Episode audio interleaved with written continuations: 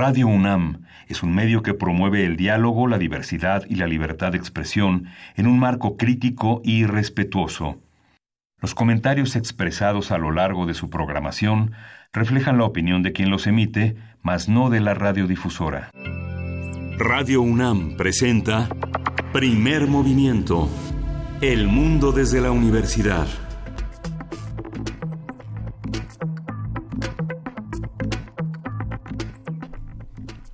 Hola, buenos días. Hoy es lunes 6 de mayo y son las 7.06 de la mañana aquí en la Ciudad de México. Estamos en la cabina de Radio UNAM en primer movimiento. Bernice Camacho, buenos días. Hola, muy buenos días, Miguel Ángel Quemain. Muy buenos días a nuestros amigos, a quienes nos sintonizan a través del 96.1 de FM desde esta, desde esta hora, desde esta hora muy temprano, iniciando la semana con mucho, con mucha energía, pero también con muchas noticias importantes que se suscitaron, eh, pues durante el fin de semana. Yo creo que eh, Miguel Ángel sería adecuado, bueno eh, y pues si se puede ver como buena noticia, yo creo que lo es eh, dentro de todo el contexto, pues iniciar con eh, pues la, eh, el levantamiento de huelga de la Universidad Autónoma Metropolitana después de tres meses.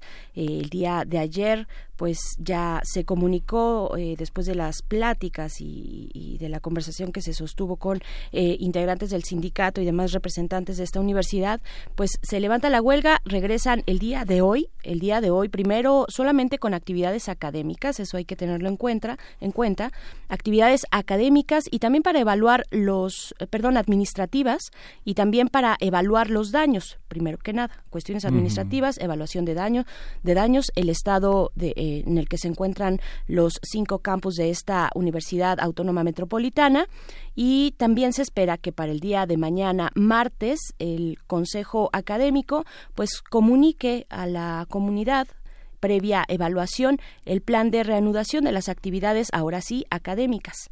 Entonces, bueno, sabemos que esta, esta huelga, la más larga en la historia de la UAM, después de 93 días eh, pues serán restituidos los salarios caídos, los, es, decir, aquellos salarios que se acumularon en este lapso de tiempo de huelga, además de un incremento salarial, se llegó al acuerdo de un incremento salarial del 3.35%, esto eh, directo, directo a los salarios, y 3% al tabulador y pues bueno eh, seguiremos seguiremos de cerca pues cómo se reanudan cómo cómo regresar a las actividades después de tres meses de todo un trimestre. Sabemos que ese es el el eh, pues el lapso temporal de, de, una jornada de, de todo un eh, proceso académico un trimestre pues que se pierde y pues bueno esperamos esperamos que, que, se solucione de la mejor manera. Por supuesto mucho, muchos rezagos en términos de investigación en términos de proyectos científicos que se llevaban eh, una gran cantidad de proyectos científicos que se llevaban a cabo y que se, vieron eh, pues truncos por por esta situación.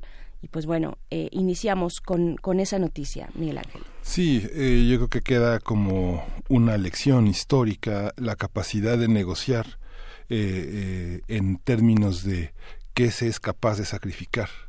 Este, quién sacrifica qué y a quién y cómo se establecen las negociaciones en función de un beneficio y termina con una enorme pérdida que en, las, en los eh, primeros análisis es de cerca de 40 millones de pesos para una universidad que este apenas pergueña un presupuesto apenas suficiente para la investigación.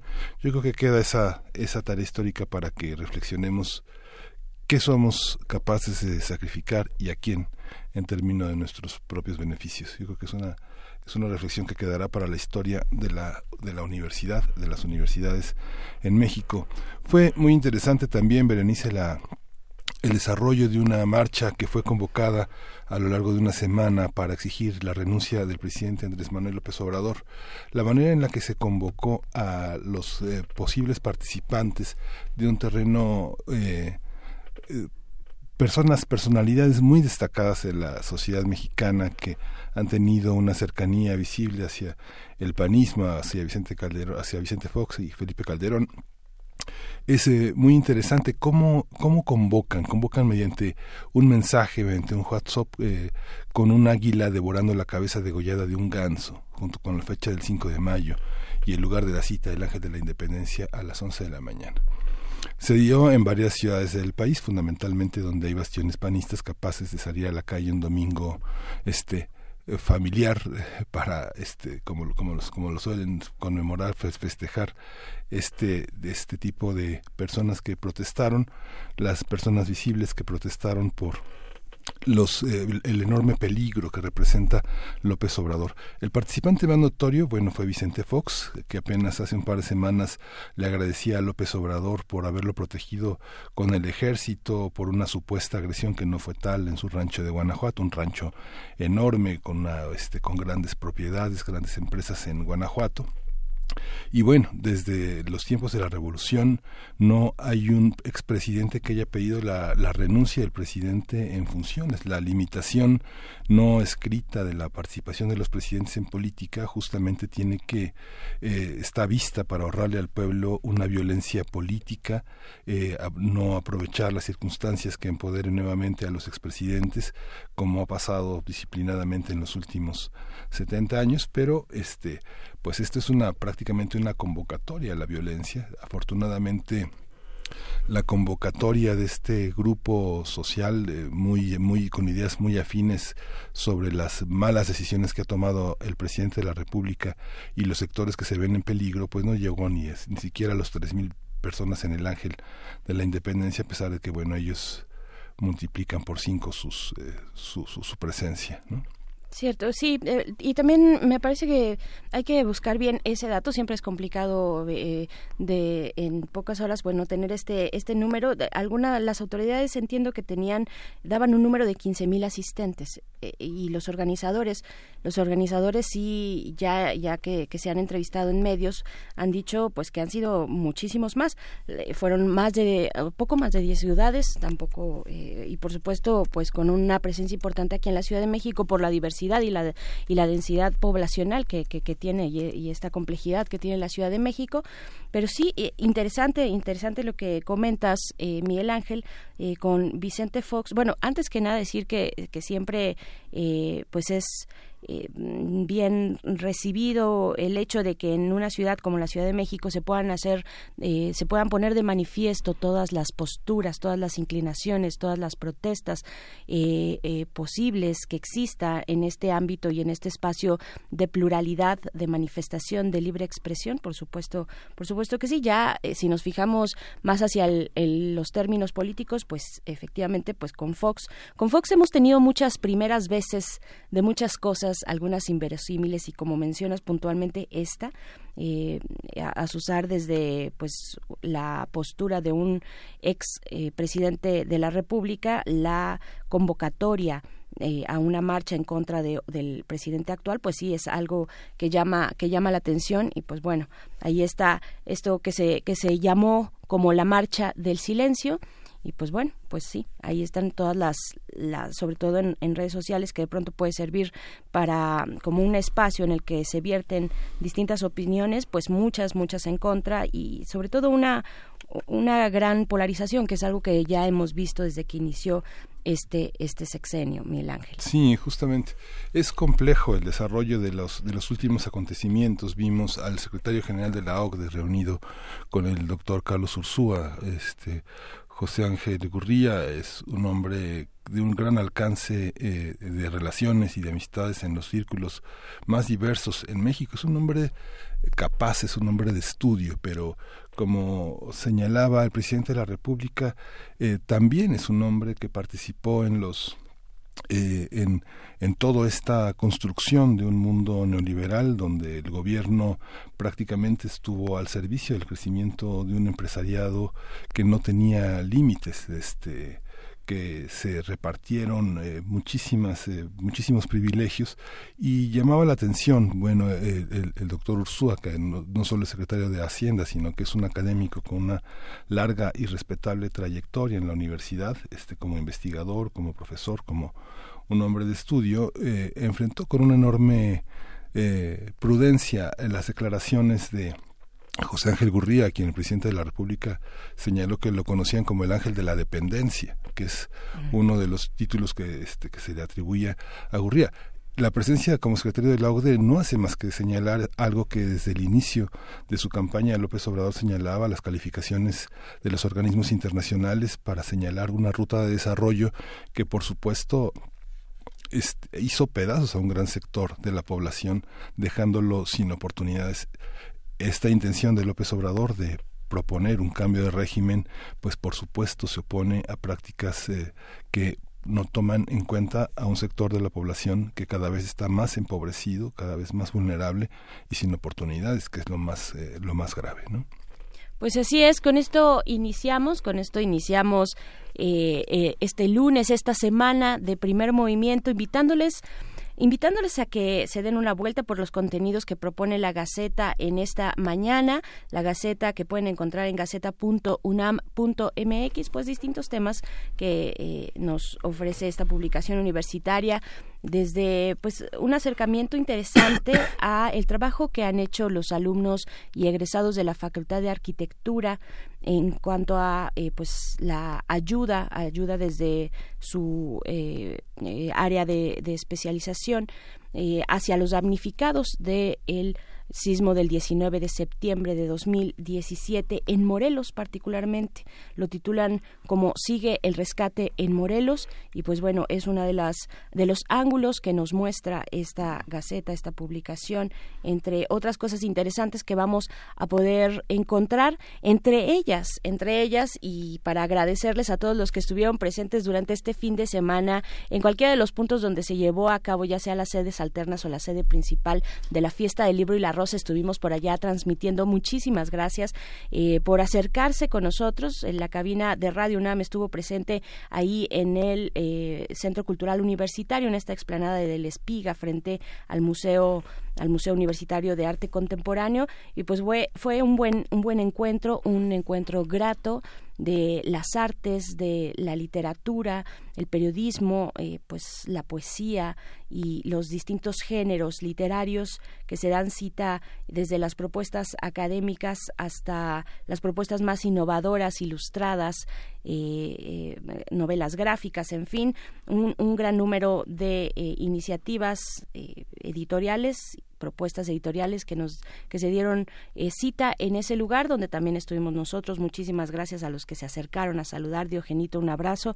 Y pues bueno eh, eh, así así fue parte de verdad muy muy interesante y muy refrescante tener estos encuentros sí mucha participación de un público no universitario muchas editoriales independientes descuentos que no podían creerse este y verdaderamente una participación muy muy interesante, la gente muy apasionada en los foros, muchas presentaciones de novedades, de libros y bueno, esta intención de darle una vida a la universidad de extramuros que es eh, muy muy muy importante como la gente concurre a estos espacios tan cargados en música, danza, teatro también y que el libro forma, forma parte de una manera muy importante el Museo Universitario de Ciencias y Artes, fascinante el escenario de, de, un museo al que se acerca cada vez más gente y que participa cada vez más.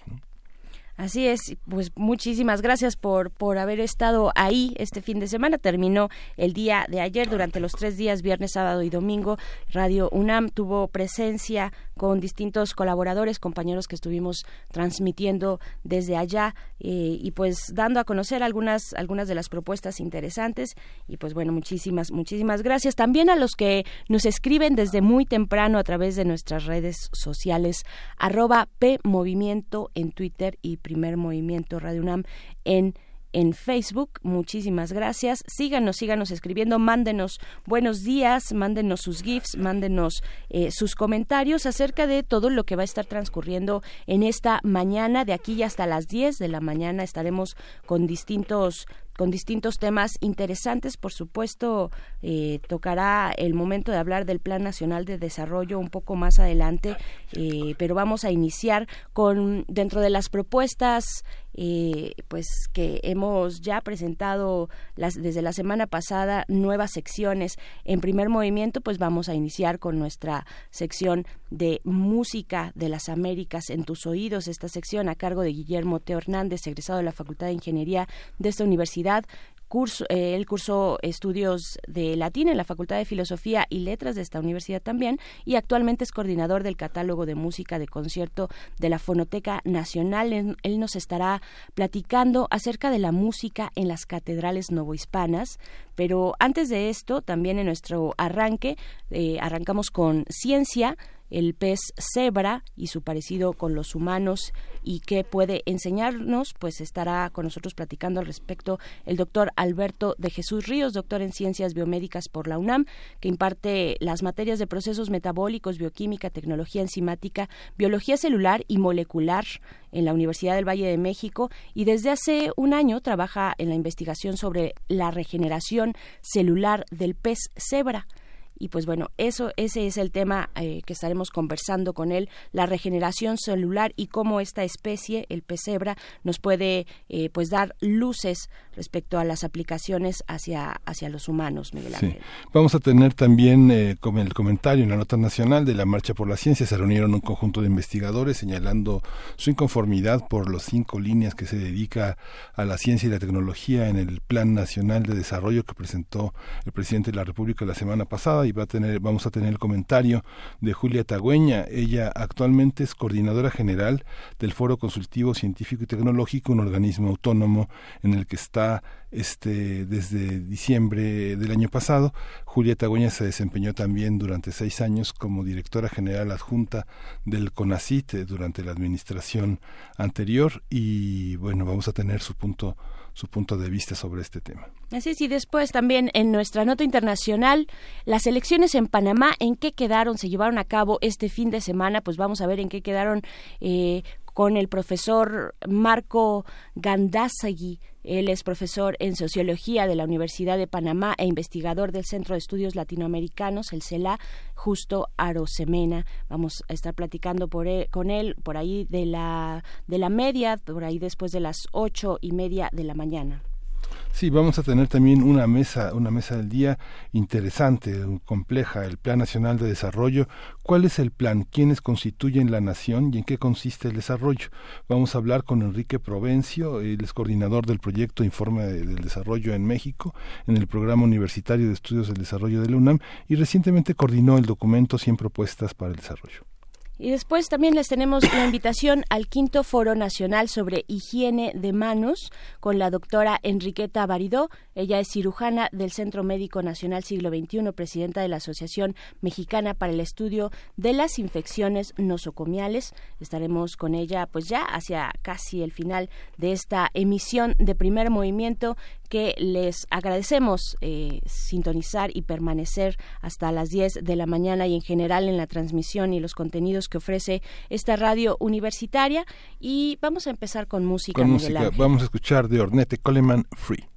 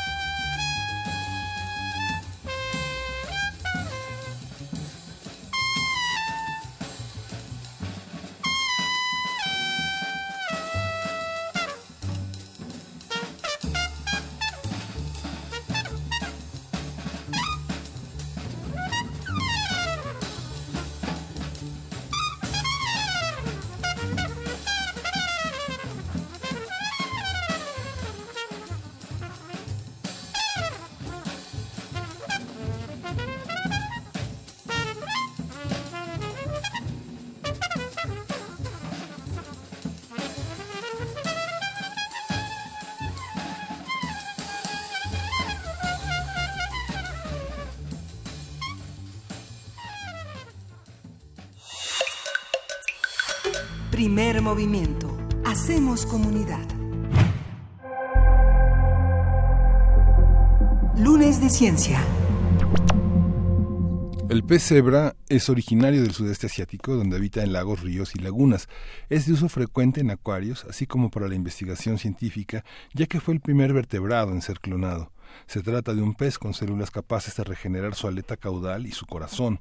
Además, su genoma es parecido 70% al del humano y por ello científicos analizan su genoma como eh, con, este, con este parecido eh, encontrar en los genes alternativas para la biomedicina, como es el caso de especialistas del Instituto Nacional de Rehabilitación y la Universidad del Valle de México. En otros países, como en Alemania, también investigan estas propiedades del pez cebra para ser usadas en el tratamiento de enfermedades de Alzheimer en los seres humanos. A partir de las investigaciones que se han llevado a cabo sobre el tema, hablaremos sobre esta especie, cómo se ha establecido su vínculo con los seres humanos y qué escenarios se plantean para este trabajo. Para ello nos acompaña el doctor Alberto Jesús Ríos Flores, quien es investigador y académico de la Universidad del Valle de México, y le damos de esta manera la bienvenida, doctor Alberto Jesús. Muchas gracias, muy buenos días. Buenos días, muchas gracias. Pues aquí desde cabina eh, le saludamos Miguel Ángel Quemain y Berenice Camacho para hablar de esta investigación. Primero que nada, eh, creo que sería interesante platicar de ella, eh, cómo, cómo surge, en qué consiste esta investigación que tiene por objetivo central analizar al pez cebra, sus capacidades de regeneración celular. Mira, te platico que aquí en la Universidad del Valle de México, Campus Lomas Verdes, tenemos un laboratorio de investigación en el cual tenemos el modelo, como ustedes platicaron en la introducción, del pez cebra, ya que este organismo es fácil de trabajar, no necesitas mucho espacio y puedes tener muchos organismos. El objetivo del trabajo que nosotros tenemos es para que los chicos, principalmente de QFBT, químico farmacobiotecnólogo, puedan hacer investigación y al final eh, tratamos de que el trabajo realizado se publique en una revista. Eh, el proyecto que en este momento les voy a platicar sobre el pez cebra, eh, lo que nos llamó la atención fue que eh, nosotros al ver que el organismo se estresa eh, y previamente le amputamos la, la, aleta caudal que ya sabemos que le regenera, observamos junto con los estudiantes que, que ese proceso se acelera a diferencia de un pez que no esté estresado. Como ustedes comentan, el 70% de su genoma se parece al genoma del humano, siendo este un pez y nosotros, eh, digamos, eh, organismos terrestres, hay una gran diferencia a nivel de fenotipo, pero en el genotipo creo que tenemos una capacidad eh, parecida a estos organismos. Lo que a nosotros nos interesa es investigar cómo es posible que, en este pez eh, ciertos genes sean los que responsables en la capacidad de regenerar y en humanos no, o que lo tengamos de una forma limitada. Un ejemplo de ellos les voy a decir que cuando eh, al organismo, al pez cebra, se amputa la aleta, eh, se cierra la herida, se empiezan a proliferar las células, se forma un, un tejido que se conoce como blastema, y estas células empiezan a desdiferenciarse y a formar el tejido que, se perdió. Eh, a diferencia de los humanos, cuando nosotros nos cortamos, eh, se cierra la herida, pero de una forma que se cicatriza y se cierra, ¿no? Entonces, eh, digamos que podemos observar la primera diferencia. En los peces no se cicatriza, nada más se cierra y, con, y continúa activo el proceso de regeneración celular. Entonces, digamos, esa es la, la, idea que tenemos aquí en la escuela de eh, ver, identificar cuáles son los genes que se activan posterior a la amputación y que permiten el proceso de la regeneración para que en un futuro en humanos podamos este, determinar cuáles son esos genes, ya que el porcentaje de similitud es muy alta con nosotros, y ver si están activos o están apagados. Claro. ¿Qué sabemos de la regeneración celular en general? ¿Cuáles, eh, cuáles son las investigaciones que van eh, en, la, en la vanguardia? en la tendencia de, de este campo eh, científico ¿Qué revela la investigación en Mira, ah, te puedo platicar que en México hay varias instituciones que trabajan con la regeneración celular Y de hecho, ah, es importante mencionar que eh, en el Sinvestap en Irapuato, Langevio específicamente, un doctor eh, trabaja con el ajolote, que es endémico de aquí del país y que, digamos que es como la estrella en el proceso de regeneración. Sí. Eh, este organismo se ha estudiado en Estados Unidos, Europa, especialmente en Alemania, Japón, y el año pasado se acaba de secuenciar su genoma completo, el cual identifica o parece que, es el genoma más grande de los vertebrados hasta el momento que se han secuenciado. Aquí participó un investigador eh, de, de eh, en colaboración con otros investigadores en Estados Unidos y Alemania, donde pudieron secuenciar este, este organismo, que es endémico de Xochimilco y que tiene la capacidad de regenerar las extremidades, eh, el corazón, el cerebro. Entonces, digamos, ese es como el modelo eh, por excelencia de la regeneración, pero no solamente el ajolote puede regenerar, también el pez cebra, como lo acaban de mencionar, la estrella de mar puede, puede regenerar, eh, y entonces por la facilidad de uso, digamos, el pez cebra es el modelo eh, más factible para trabajar con él, ya que no necesita espacios eh, grandes. Y puedes hacer eh, manipulación a nivel de genes, puedes tener peces transgénicos. Eh, de hecho, en los acuarios venden peces fluorescentes al cuales se les inserta un gen de otra especie y se activa en estos organismos y nosotros podemos verlos, eh, digamos, eh, fluorescentes. Eh, eso es para un caso de, de, vender el producto, pero igual como tú puedes meter un gen de fluorescencia, puedes meter otro gen que, que sabes que, que pueda tener una función, ¿no? O eliminar el gen y determinar en qué proceso juega este, este gen. Entonces, eh, en México, como en otros lugares del mundo, el proceso de regeneración eh, ha estudiado, se ha estudiado altamente y aquí eh, en la Universidad del Valle de México queremos ser también una de las eh, primeras escuelas privadas que, que, están trabajando con, con ese tipo de investigaciones. El presente trabajo lo estamos trabajando en colaboración con el Instituto Nacional de Rehabilitación y también tenemos el apoyo de laboratorios en la Universidad Nacional Autónoma de México. ¿Cómo se cruzan las investigaciones? ¿En qué estado va cada una y cómo benefician, cómo se benefician unas de las otras?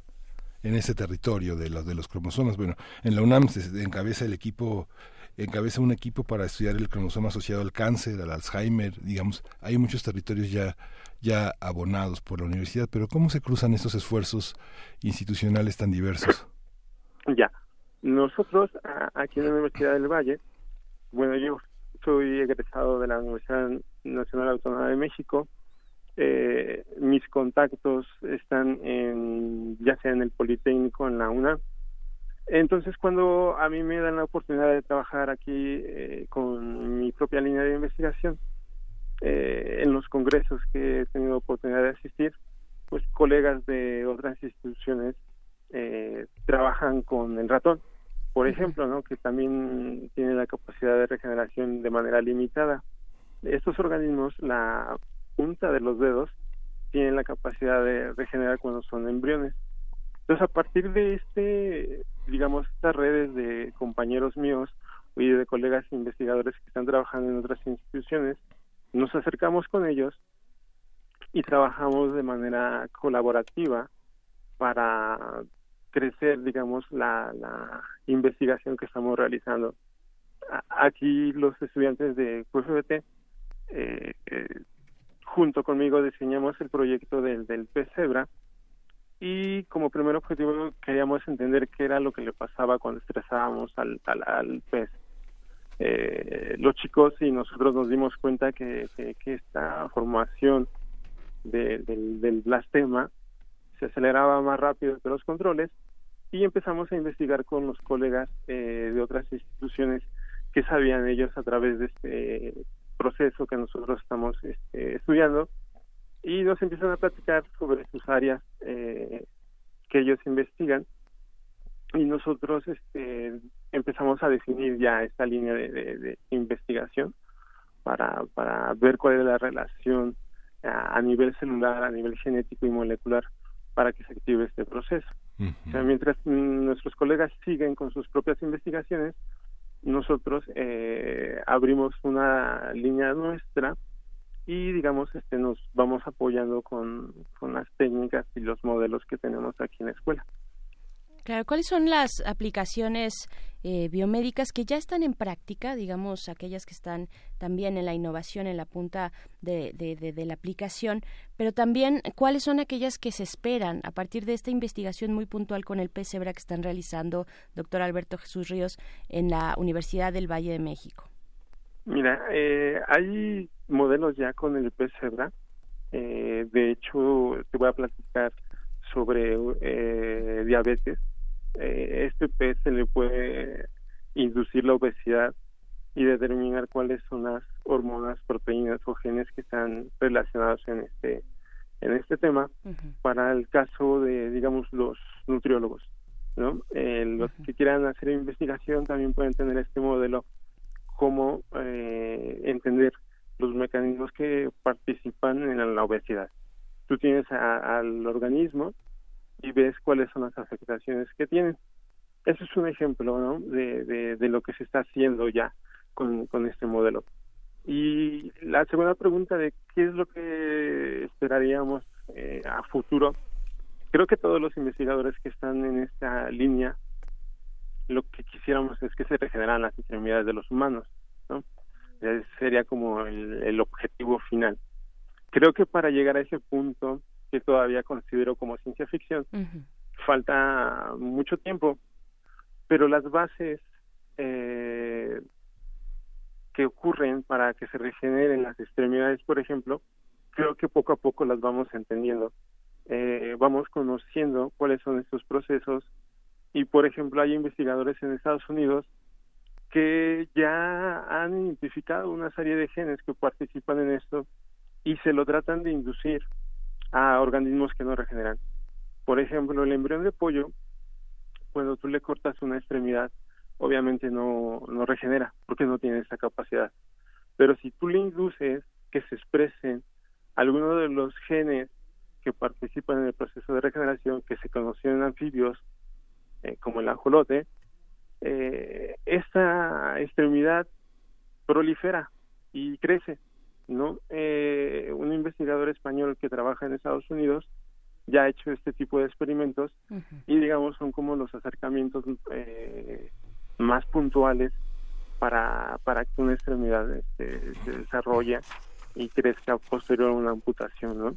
Creo que ese sería como el, el, objetivo final de, de estos trabajos, que cuando una persona pierda una extremidad por X razón, nosotros podamos inducir al crecimiento y la formación de la extremidad. Creo que para eso todavía nos falta mucho, eh, pero estamos en, buscando las bases para entender todos estos procesos. Alberto Jesús Río Flores es investigador académico de la Universidad del Valle de México. Una, una reflexión final, la Universidad del Valle de México en ese sentido se sitúa en el propósito de producir conocimiento, no solo, no solo las labores de docencia, sino de incluir en la investigación perspectivas de largo aliento para el futuro de México. ¿Cómo, cómo, cómo es este esfuerzo? Eh, en breves palabras, Alberto Jesús. ¿Cómo lo ves? Eh, que es muy importante que todas las instituciones y que en particular las instituciones privadas también se enfoquen en la cuestión de la investigación, ¿no? La generación de conocimiento es muy importante. Eh, los chicos que estudian la carrera de QCBT es completamente una carrera científica y cada semestre ellos están generando conocimiento. Y creo que la visión de la Universidad del Valle de México con la de crear nuestro propio conocimiento es muy importante y que los chicos no nada más se queden con la idea de que, ah, bueno, ya generé un proyecto de investigación, tengo mi calificación y ya paso al siguiente semestre. Creo que la visión de, la escuela es muy importante, eh, generar conocimiento, generar artículos y que sea, digamos, del propio trabajo de los estudiantes y de los investigadores que estamos en la Universidad del Valle de México. Pues muchísimas gracias. Muchísimas gracias por esta participación, Alberto Jesús Ríos Flores. Y bueno, nos, nos, nos, quedamos con esta inquietud y con esta lección de que las universidades privadas tienen el, gran desafío de poner de, proponer una forma de conocimiento, Berenice. Así es, muchísimas gracias, doctor. Bueno, a mí la verdad es que no sé si, si sea válido y antes de despedirte, eh, en un minutito nos digas eh, tus, tus reflexiones eh, sobre los límites bioéticos también. no me quiero quedar con, con esa duda cuando pues están haciendo este trabajo importante sobre la regeneración celular en los humanos. ¿Qué decir de, los, de, de, este, de esta discusión bioética? Sí, rápidamente.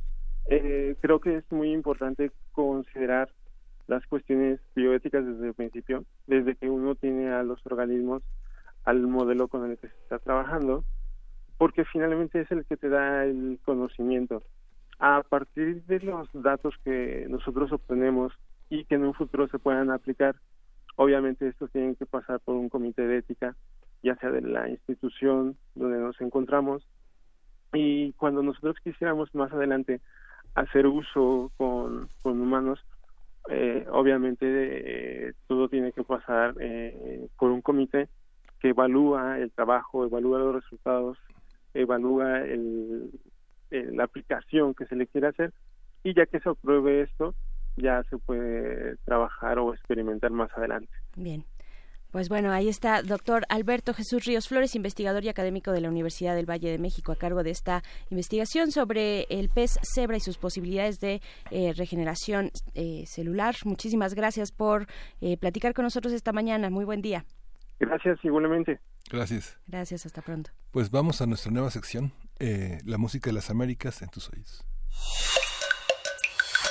Primer movimiento. Hacemos comunidad. La música de las Américas en tus oídos.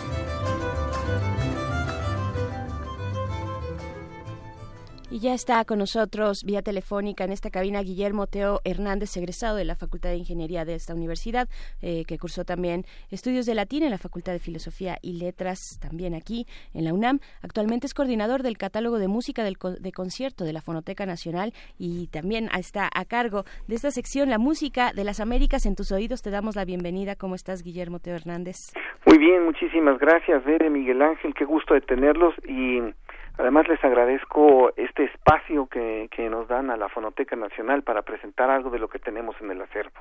Gracias a ti. Pues, el gusto es todo nuestro. Dinos, por favor, eh, ¿qué, ¿qué, decir de la música de las catedrales novohispanas? Pues eh, un poco en continuidad con lo que habíamos eh, platicado la, en, la, en la sesión anterior, comentar algunas cosas acerca de la música en México. Entonces yo quisiera empezar primero eh, no me quiero extender mucho porque es un tema larguísimo, pero un poco pensar cuándo empieza la música mexicana. Esto es, eh, nosotros podemos decir que la música que, que llegó, que, que tuvimos, cuál es la primera música, ya era mexicana, la música que estaba en las catedrales de México. Eh, esta es una discusión muy, muy larga que da para mucho, pero nosotros podemos decir que la música era mexicana a partir de que existe el país México, ¿no? Y esto sucedió un tiempo después. Sin embargo, la la identidad que se formó, la identidad cultural empezó a formarse desde antes. Evidentemente empezó a formarse desde desde que llegaron aquí los españoles y hubo un mestizaje de culturas. La la música en la en las eh, en los inicios como ya lo dijimos la vez pasada, eh, que nosotros podemos conservar es la música que está escrita. Y esta es la música de los evangelizadores. Eh, y la el principal motivo, digamos, una de las armas más poderosas para, para evangelizar fue justamente la música. Eh, las catedrales mexicanas es cuando es donde más se conserva este música del que trajeron los evangelizadores y es muy mm, difícil eh, interpretar esta música puesto que tienen tenemos problemas de notación y todo. Sin embargo, estudios musicológicos a partir de los años 80 más o menos que, que se han desarrollado ya en forma muy consistente nos han dado por resultado una serie de interpretaciones que nosotros podemos pensar que son bastante cercanas a lo que pudo haber sido ese universo sonoro tan interesante. Y eh, como primera, como primera, eh, digamos, eh, ejemplo, a mí me gustaría hablar sobre uno de los compositores más representativos en todos sentidos. Se llama Hernando Franco. Él es como prácticamente todos los, los compositores de la de la primera oleada de, músicos que llegaron a México es español. Él nació en Extremadura, España, en 1532. Estuvo un tiempo viviendo en Guatemala. Eh, él trabajó en Guatemala también eh, eh, haciendo música y después llegó a México, a la Ciudad de México y fue el primer maestro de capilla. En 1575 es nombrado primer maestro de capilla de la Catedral Metropolitana, una catedral que todavía no está, no estaba como la conocemos como la conocemos hoy en día, y su estilo musical, podríamos decirlo, tenía mucho que ver con lo que se hacía en España. Es una música, es eh, lo podríamos llamar polifonía, polifonía renacentista. Simplemente me gustaría, antes de, de escuchar esta, esta primera pieza, mencionar que el poder de la música fue, fue tal que muchísimos de los de los indígenas se convirtieron precisamente por eso. O sea, fue un, un instrumento poderosísimo para la evangelización. Se pensaba en un principio que los que los indios, como los llamaban los españoles, no eran musicales. Sin embargo, varios de los cronistas apuntan que empezaron a formar coros de indígenas y después de un tiempo ya no podían tener este tener tantos indígenas en los en los coros y, si, se llegó incluso a, a, las crónicas dicen que estos coros llegaron a rivalizar con los coros españoles. Okay. Pues qué vamos, qué es lo que vamos a escuchar. Lo primero que vamos a escuchar es una obra que se llama Memento Mei Deus de Hernando Franco. Hernando Franco. La interpretación es con el Hilliard Ensemble. Fantástico, vamos a escuchar.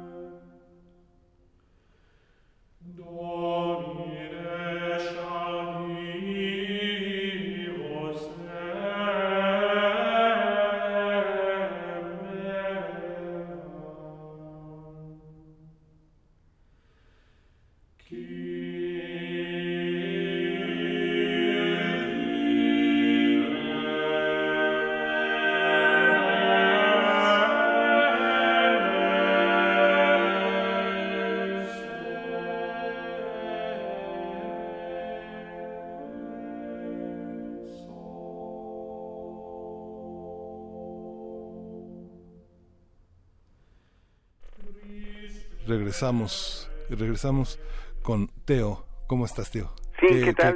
¿Cómo estás? Sí. Bien, ¿cómo, ¿cómo entender este, este momento de la música catedralicia y, esta presencia de Franco en este territorio? Eh, un poco como ya lo mencionaba, de la importancia que se le daba a la música para la evangelización. Pero esto tiene que ver no solo con, con, con Nueva España, con los territorios, con los territorios que estaban en este momento pretendiendo ser evangelizados, sino con una enorme tradición. Esta música está inserta en una tradición de música eclesiástica que viene pues desde siempre. O sea, las, las ceremonias, los, los ritos eran siempre acompañados con música. Tan es así que nosotros todavía podemos ver en esta, en esta, en esta pieza que estamos escuchando, Memento Mei Deus, que quiere decir acuérdate de mí Dios porque me has traído a la vida, no me tomes como si un hombre fuera. Desde lo profundo clamé a ti, Señor. Señor, escucha mi voz. Este, este texto que es perfectamente eh, religioso y que se eleva a una gran espiritualidad, tiene tiene estas estas partes que recuerdan al canto gregoriano. Incluso podemos eh, podemos imaginarnos un poco eh, la parte de canto llano, que es la parte que es una sola voz, en una parte del, de la iglesia, y la parte polifónica, que es la parte donde son varias voces, donde se, se hay un, un entretejido melódico un poco más rico, como dos cosas que se están que se están que están dialogando en este momento en este espacio maravilloso que son las catedrales.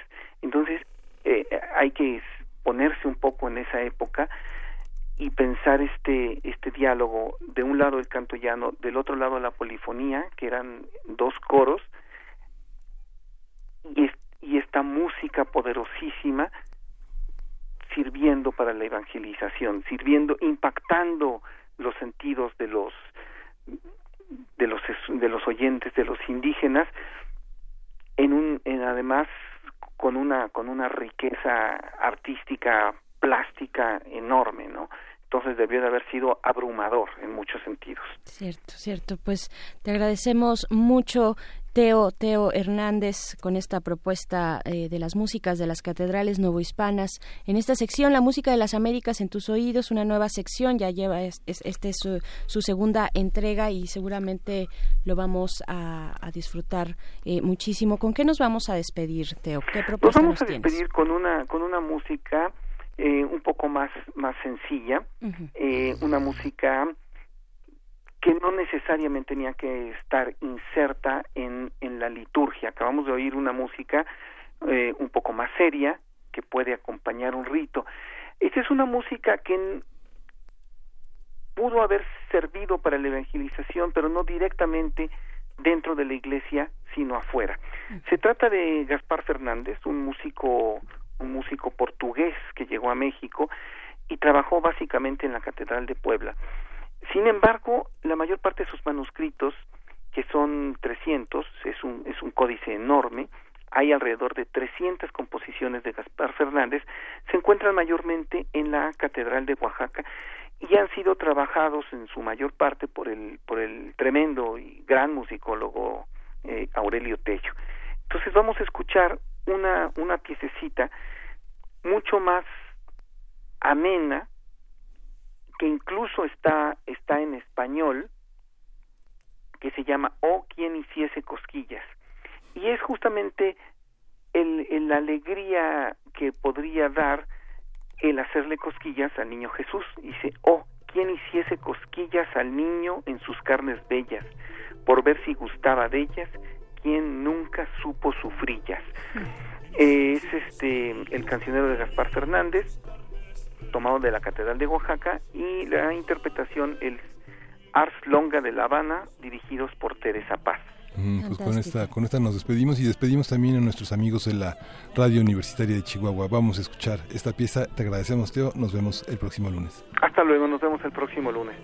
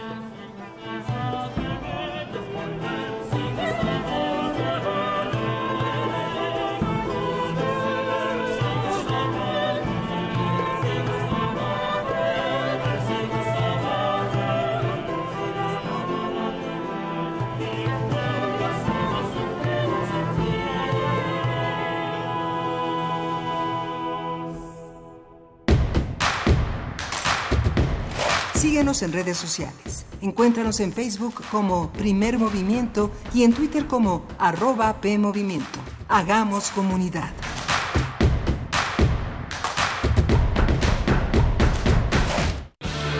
Un antiguo grimorio reza un ritual que debe realizarse la primera hora del último día hábil de la semana. El invocador habrá de colocarse ante su aparato receptor y marcará en el 96 seguido del punto y el 1. Si se hace adecuadamente, el cielo debería sonar así.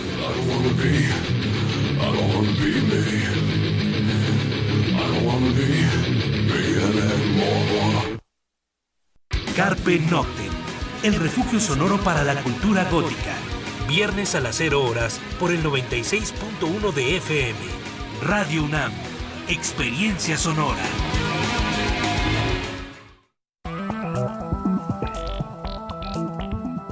El PRD propuso bajar el impuesto a la gasolina para acabar con los gasolinazos. Morena, que es mayoría en el Congreso, votó no a nuestra propuesta. Seguiremos luchando para acabar con los gasolinazos. Sí es posible que el precio de la gasolina baje ya. Trabajemos juntos, no hay pretextos. Exige a los diputados de Morena que apoyen la propuesta del PRD y terminemos con los gasolinazos. PRD. Es tiempo de declarar y es más fácil que nunca. Lo haces en dos minutos. Entra en tu computadora, tablet o celular a www.sat.gov.mx. Revisa que esté correcta tu declaración ya prellenada y mándala. Así de simple. Si eres de los millones de mexicanos a quienes les toca declarar, es momento de contribuir. Tienes hasta el 30 de abril. Que no se te pase. Secretaría de Hacienda y Crédito Público. Ay, güey, güey. Restablecer memorias. Restablecer memorias. A pesar de la distancia geográfica, el artista de origen chino explora los traumas de las experiencias de China y México en un relato que apela a la obligación de construir la memoria social. Museo Universitario Arte Contemporáneo. MUAC, en Ciudad Universitaria, del 13 de abril al 6 de octubre.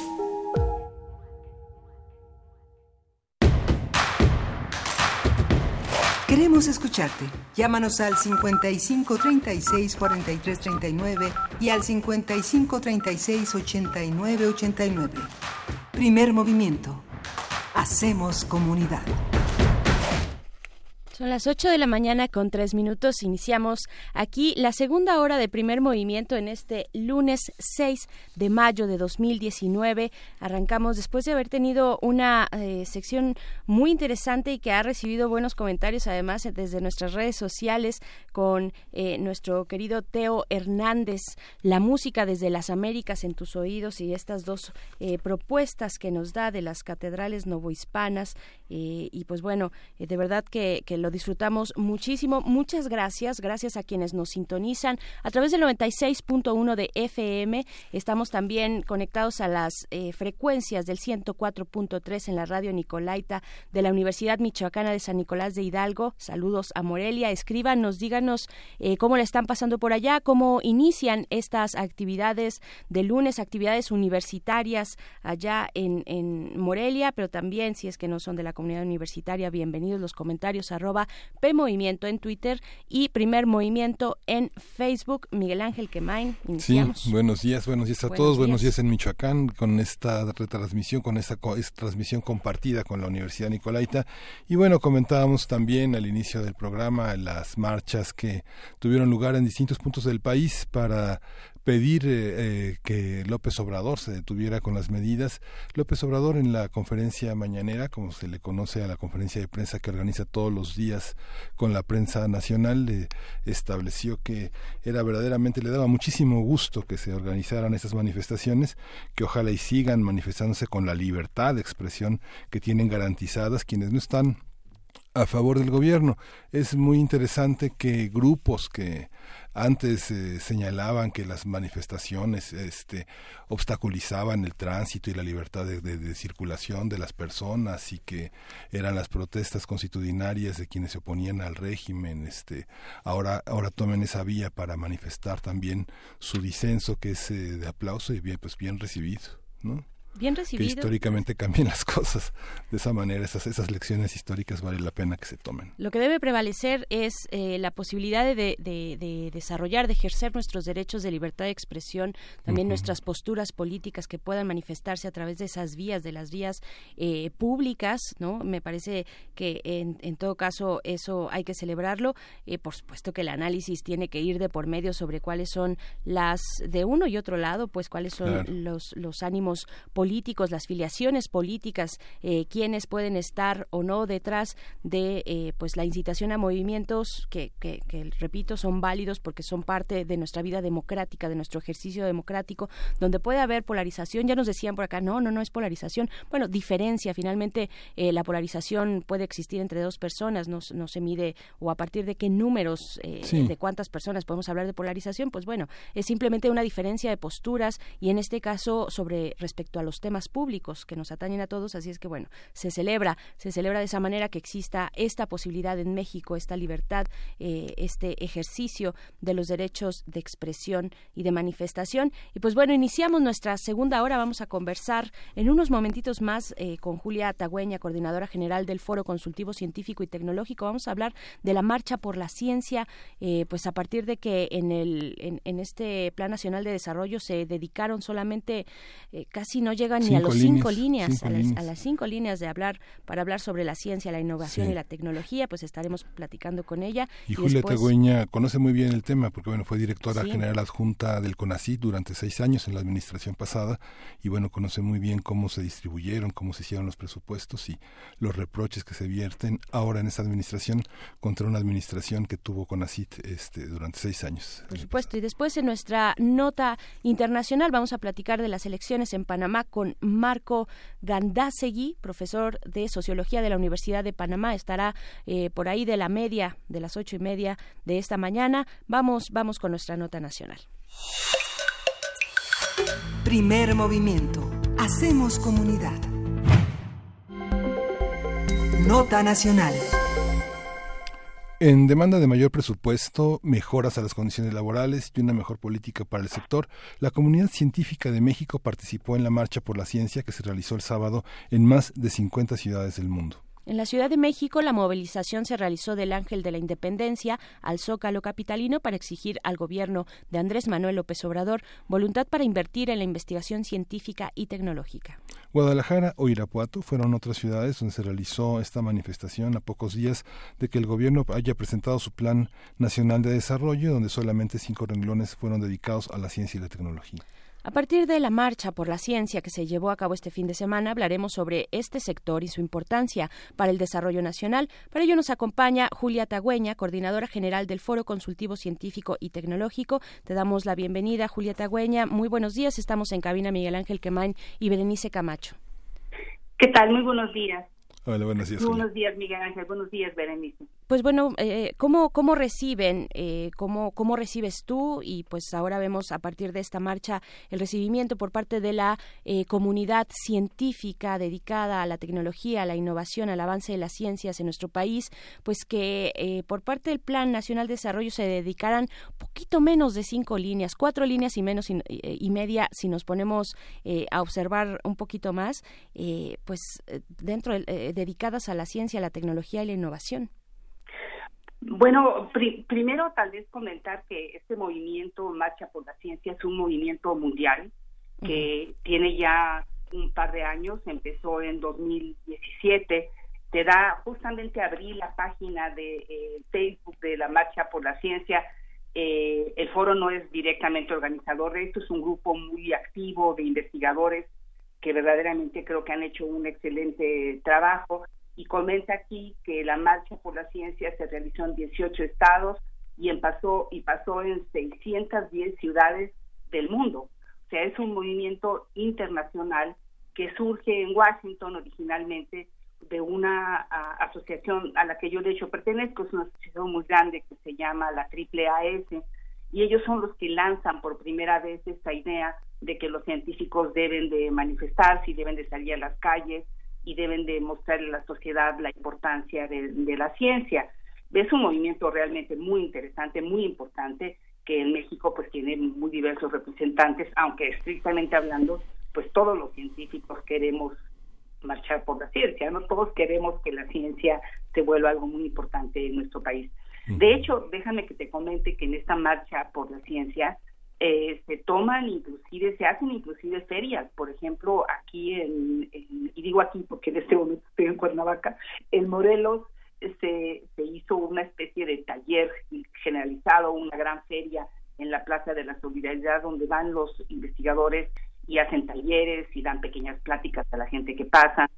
Entonces, eh, la idea del movimiento Marcha por la Ciencia es también además de toda una serie de solicitudes fundamentales como el aumento del presupuesto, es también acercar la ciencia a la sociedad. Y bueno, desde ahora te puedo decir que el año que viene volverá a haber una convocatoria mundial de marcha por la ciencia, porque además la ciencia pues es un tema internacional, es un tema mundial, ¿no? Entonces, bueno, eso creo que es un punto importante, comentarle esto a, a la gente que nos está escuchando, si no lo sabían, eh, digamos, la importancia de este movimiento que tiene en México diversos organizadores y muchísimos participantes como, como se ha visto. Por otro lado, tienes toda la razón, coincide con la discusión de qué se va a hacer en ciencia y tecnología e innovación en nuestro país. Y en ese sentido, pues también es muy oportuno, ¿no? Porque es como poner en la agenda del país la importancia para nuestro desarrollo de apoyar la ciencia y la tecnología pues de una manera decidida y eso pues necesariamente implica un aumento en el presupuesto que creo que esta es una, una solicitud unificadora. Todo el mundo está de acuerdo que por lo menos llegar al 1% del PIB como de hecho se, se ha propuesto ya hace varios años, pues es una meta que tenemos que tener.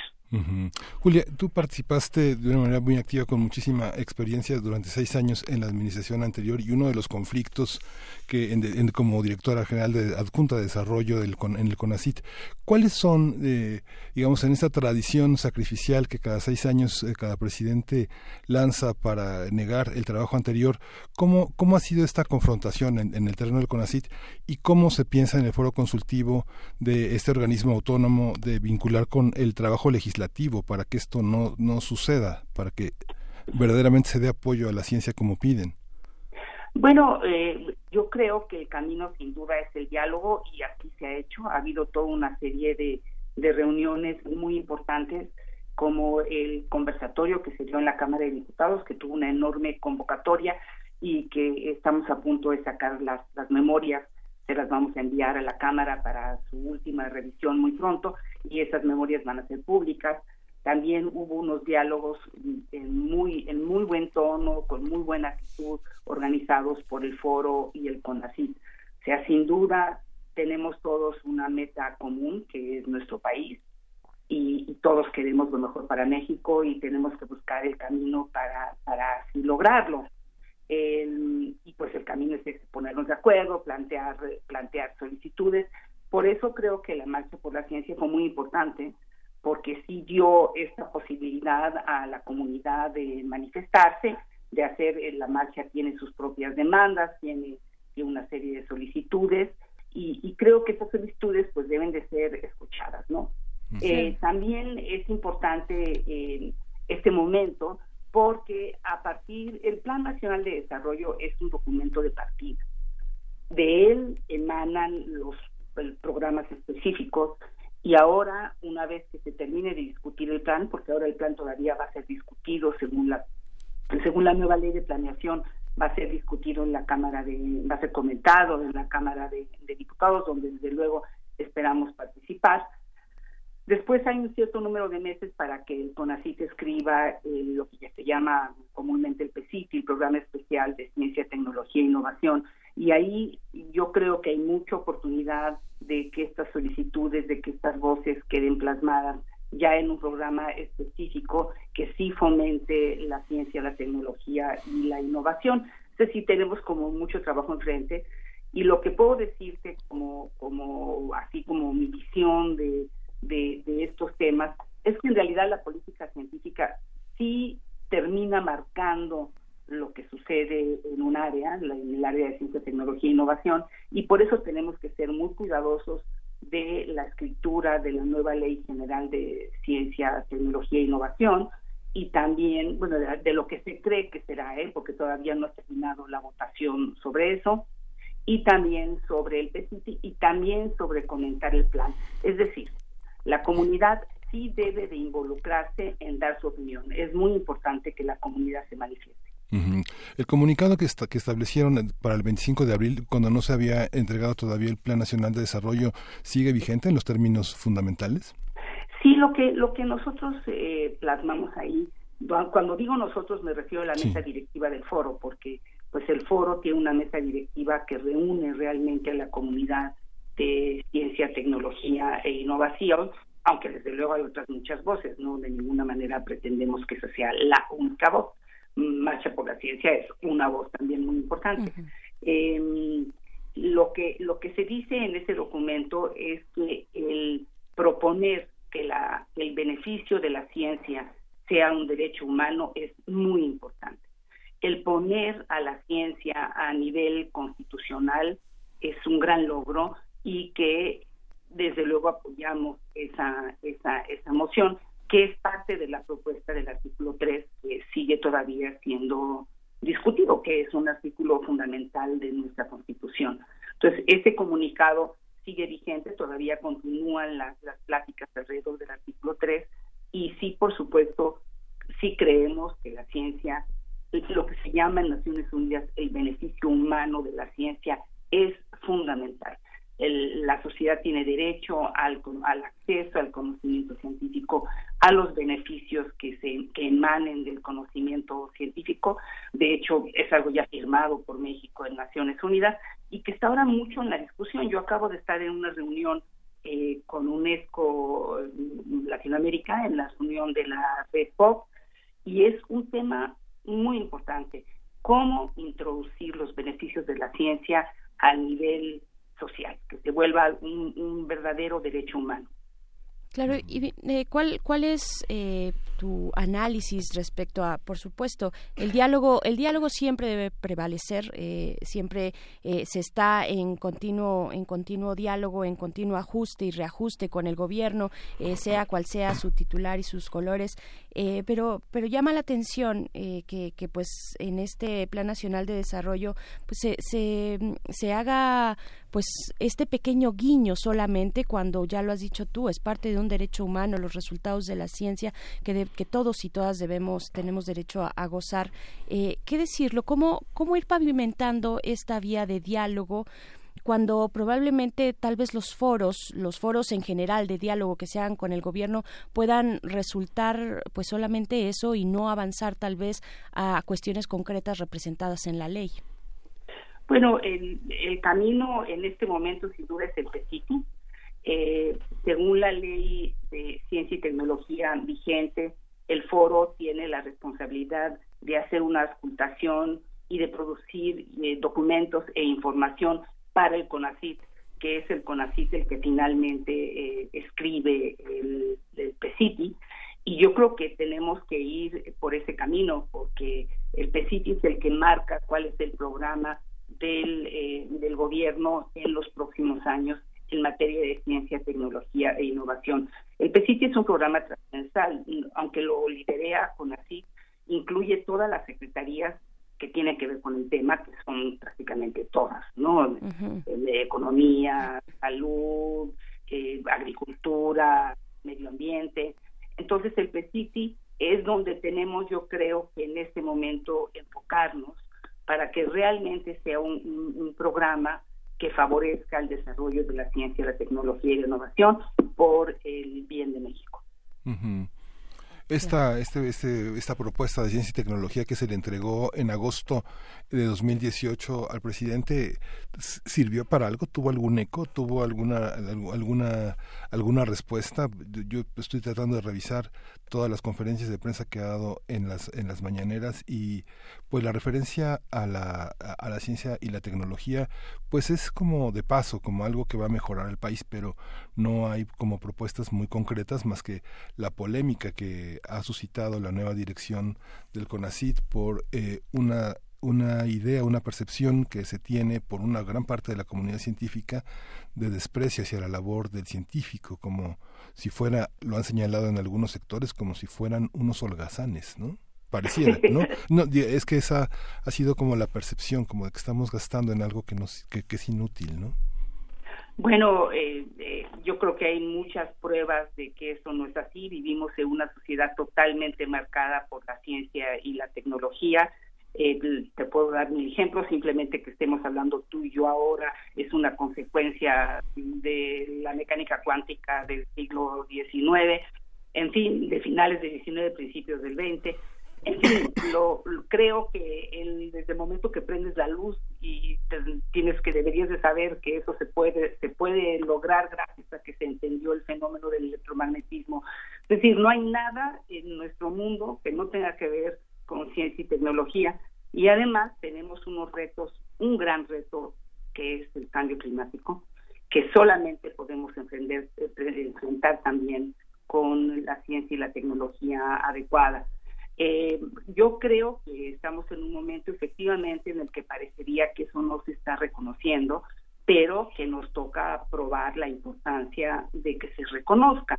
Eh, creo que eh, justamente esto que hacemos, como hablar ahora con ustedes, los medios son muy importantes porque los medios son los que le llevan a la comunidad la importancia de la ciencia. Finalmente, la, la divulgación de estos temas pues tiene mucho que ver con ustedes. Entonces, Creo que tienen razón, hay una percepción no adecuada de la importancia de la ciencia, la tecnología y la innovación en nuestro país, pero hay que trabajar porque esa percepción cambie.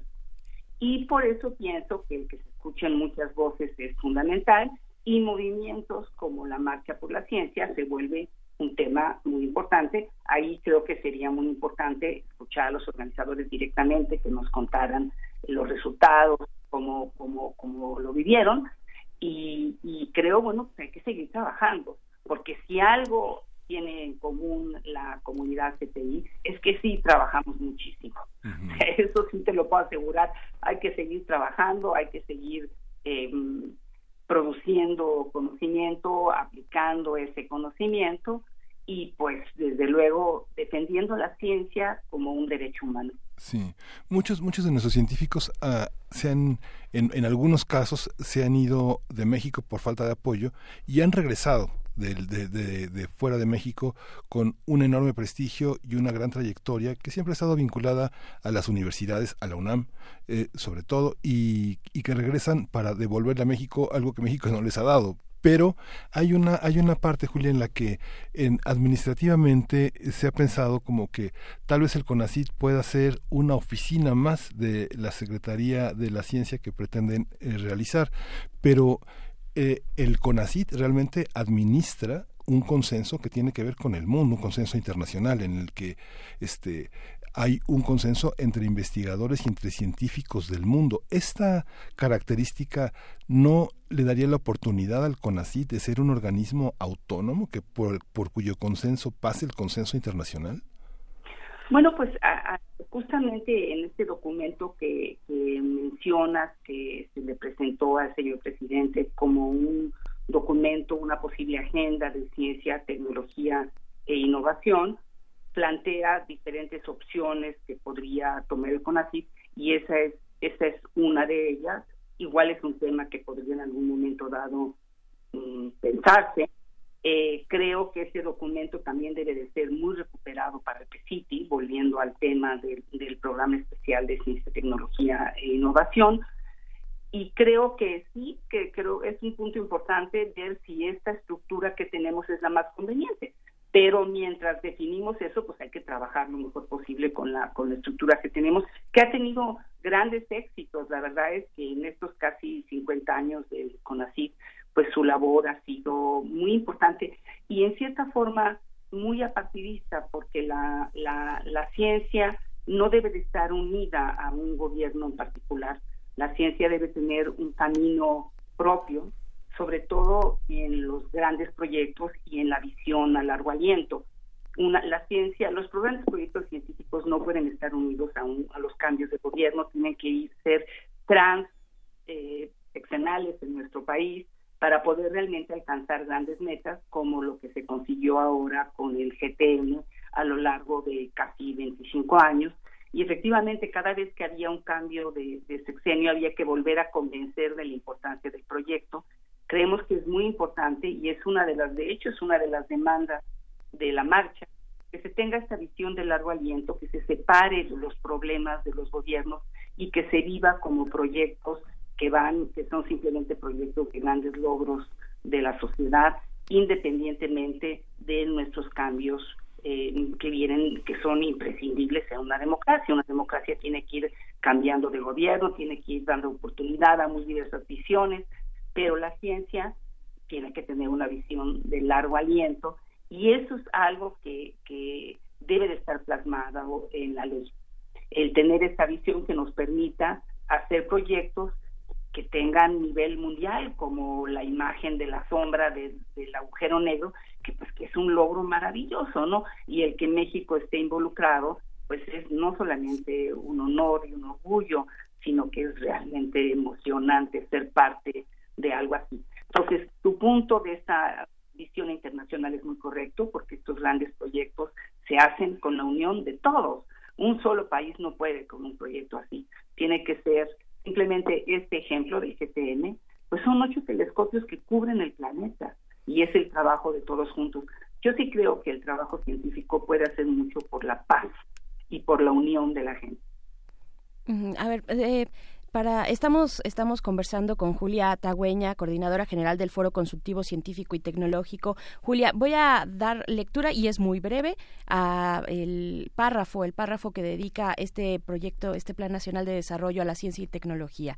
Dice así: el Gobierno federal promoverá la investigación científica y tecnológica, apoyará a estudiantes y académicos con becas y otros estímulos en bien del conocimiento. El CONACYT coordinará el Plan Nacional para la Innovación en beneficio de la sociedad y del desarrollo nacional con la participación de universidades, pueblos, científicos y empresas. Hasta ahí. Hasta ahí es eh, lo que el Plan Nacional de Desarrollo, publicado la semana pasada, el fin de semana, eh, pues dedica a la ciencia y a la tecnología. ¿Cómo, cómo medir eh, los tiempos parlamentarios, hablando de la ley de ciencia y tecnología? ¿Cómo, cómo medirlos y cómo compararlos con la vida científica que sigue su curso, que, que, que, está sujeta a programas, a estímulos, a fomentos, a continuar su ritmo, pues? ¿cómo, ¿Cómo lo ponderas tú? ¿Habría que meter acelerador? se van, se van con calma la comunidad científica, que, estamos esperando una vez que ya terminó el periodo ordinario de sesiones en el Congreso. Bueno, eh, eh, eh, por lo pronto lo, primero que tenemos que hacer es leer con mucho cuidado el plan y ver en qué otras secciones del plan la ciencia juega un papel, porque, por ejemplo, en la parte de bienestar, aparece una serie de comentarios donde la ciencia necesariamente tiene que jugar un papel fundamental. Y en la parte de desarrollo económico hay un objetivo específico sobre innovación que la innovación sin desarrollo científico pues qué, clase de innovación va a ser entonces eh, lo primero que tenemos que hacer yo pienso es leer el plan con muchísimo cuidado porque en realidad la ciencia es completamente transversal y en casi todo lo que el plan plantea tendría que haber una presencia de la ciencia y ese análisis eh, hacerlo llegar a la Cámara, ¿no? Porque la Cámara hasta ahora eh, tiene un par de meses para revisar el plan. Entonces, mandar una propuesta en un plan propositivo, ¿no? Aquí debería de haber más, eh, con más, más ciencia, más objetivos, más estrategias de ciencia Efectivamente, este párrafo así es inclusive un poco sorprendente porque tampoco queda muy claro qué es el Plan Nacional de, Innovación. También eso habría que entenderlo, que no porque no no es no está en otros documentos con ese nombre por lo menos.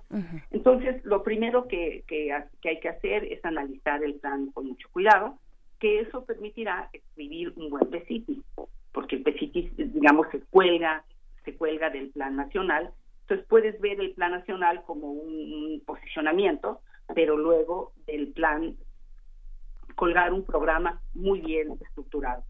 Respecto a la pregunta de la ley general, eso pues depende de los tiempos de la Cámara. Tengo entendido que va a haber eh, tiempos extraordinarios para poder terminar de discutir el artículo 3 y hasta que no se haya terminado el proceso del artículo 3 y haya sido incluido y aprobado la ciencia como un derecho y el cambio en el artículo 73 de que se va a escribir una ley general de, ciencia, tecnología e innovación, será en ese momento que empezarán a correr los tiempos para eh, la ley general. Según el transitorio de la ley, es en 2020 que tiene que estar lista la ley.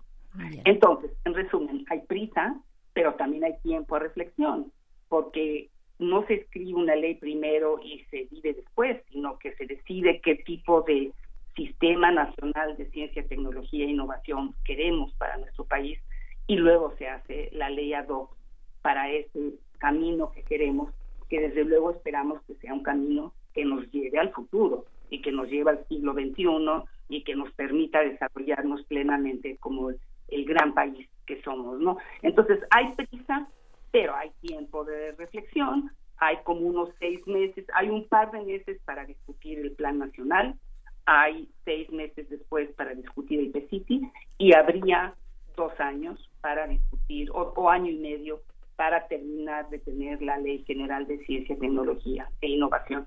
Entonces, bueno, hay que mm, hablar esto con calma, hay que convocar a todo el sistema de CTI, que es un sistema muy amplio, y, bueno, por supuesto, hay que darle al CONACYT los insumos que nos están pidiendo, hay que darle las minutas, hay que darle los resultados de los, de los, de los diálogos, de los conversatorios, para que tengan los elementos para hacer un PCP correcto, un PCP que nos represente.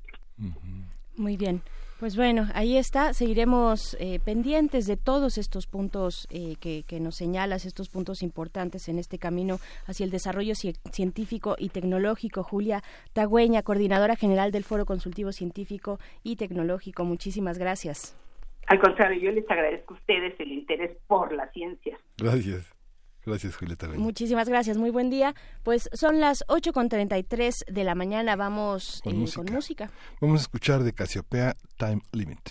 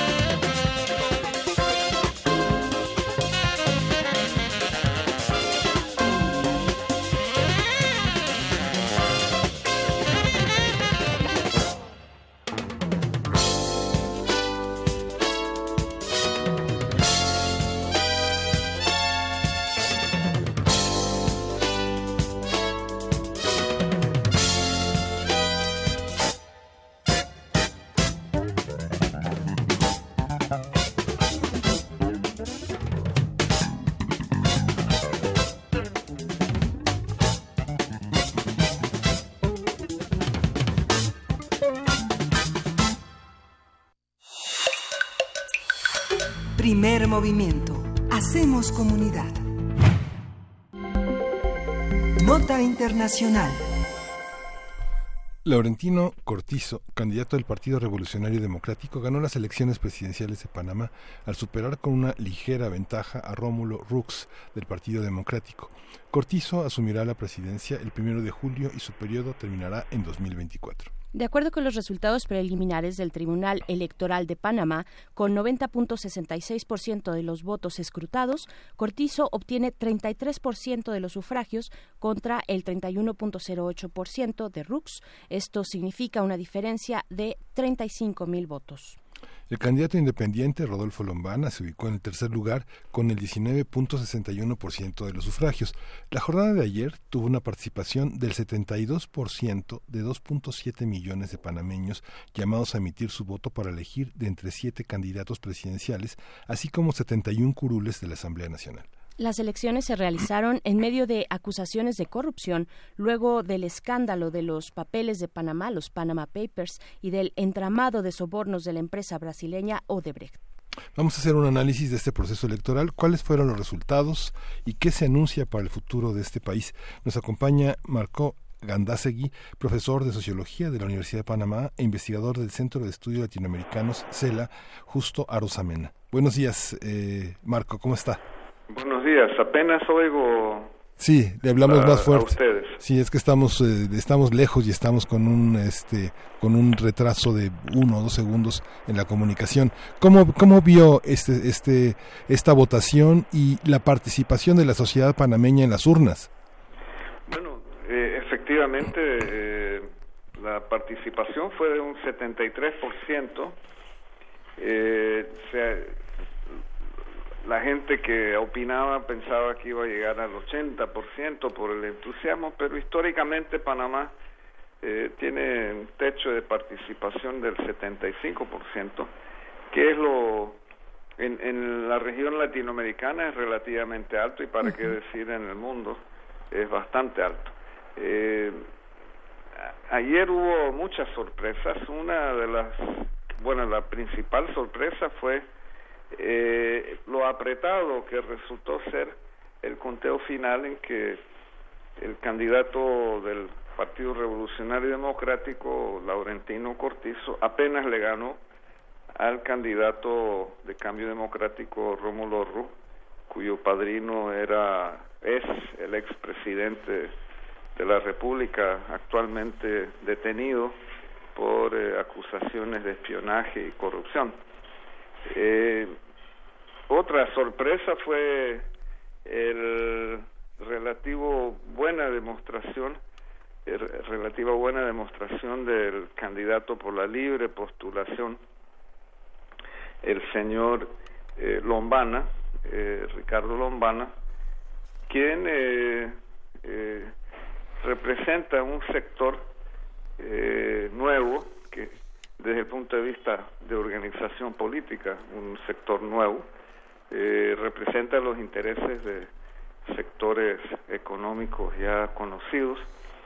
Y la tercera gran sorpresa fue el debacle del partido gobernante, el partido panameñista, que, que es un partido de larga tradición en Panamá, eh, un partido nacionalista eh, que, que nació siendo un partido eh, nacionalista. Ahora, todos ellos, con excepción del partido eh, Frente Amplio por la Democracia, FAT, eh, que es un partido que tiene un núcleo central en torno al, a la clase obrera, todos los otros seis candidatos presidenciales son tienen políticas neoliberales, ¿no? De una manera u otra, pero todos están de acuerdo, todos siguen las líneas del, del llamado consenso de Washington.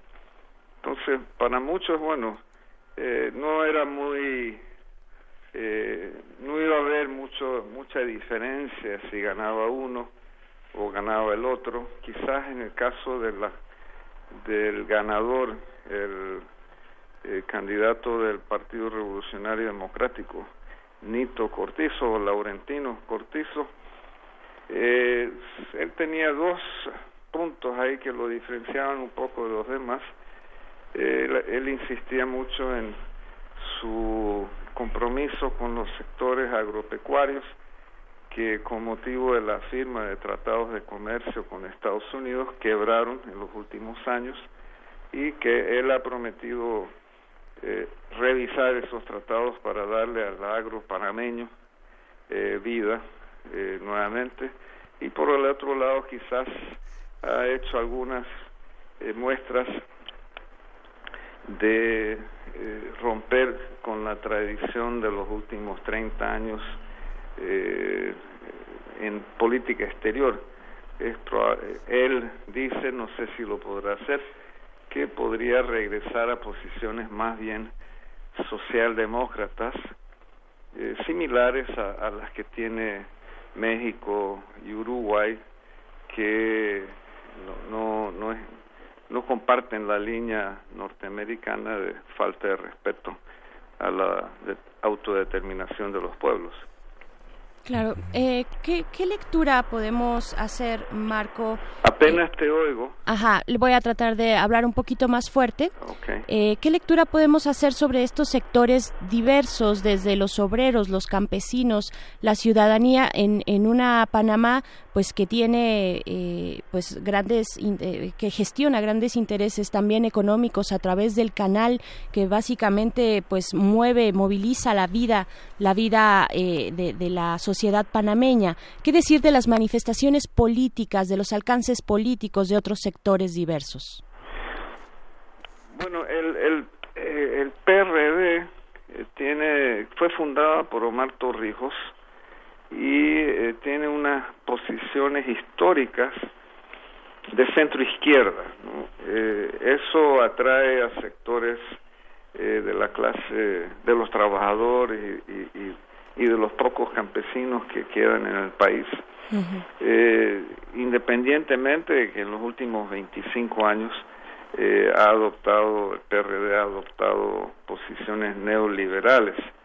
Eh, entonces, muchos sectores populares eh, han votado por, eh, por el PRD, pero también ha, habido importantes, especialmente para sorpresa de muchos, en la, en, en, la región metropolitana de la ciudad de Panamá, que está que depende de, de la economía que genera el canal de Panamá y la posición geográfica de Panamá eh, le fue muy bien al candidato de derecha eh, Rómulo Rú. Eh, por, por el momento la, la clase obrera, los, eh, los sectores agrícolas no se pueden eh, configurar en una, si son de derecha o son de izquierda, es decir, eh, todavía están amarrados a políticas clientelistas, eh, por ejemplo, el candidato obrero, el candidato de la clase obrera, el, eh, que se identificó con la clase obrera, eh, sacó el 1% de los votos. en cambio, estos candidatos que se identificaron claramente con el sector empresarial sacaron el 90% entre el partido, eh, entre los distintos partidos políticos tradicionales y los candidatos por la libre postulación. Claro. Eh, hace un momento en nuestra introducción, profesor Marco, eh, hablábamos, tocábamos el tema pues eh, el tema de, de, Odebrecht, de esta empresa brasileña. ¿Qué decir? ¿Cuál es eh, la relación que tiene el último gobierno, este último gobierno, con la empresa? ¿Cuál es también la relación de la sociedad panameña con, con esta empresa, pues que ha marcado, al menos en la capital, en, la capital, en la ciudad de Panamá, pues ha trazado y ha sido muy importante para el desarrollo, eh, pues urbano de la misma de la misma ciudad.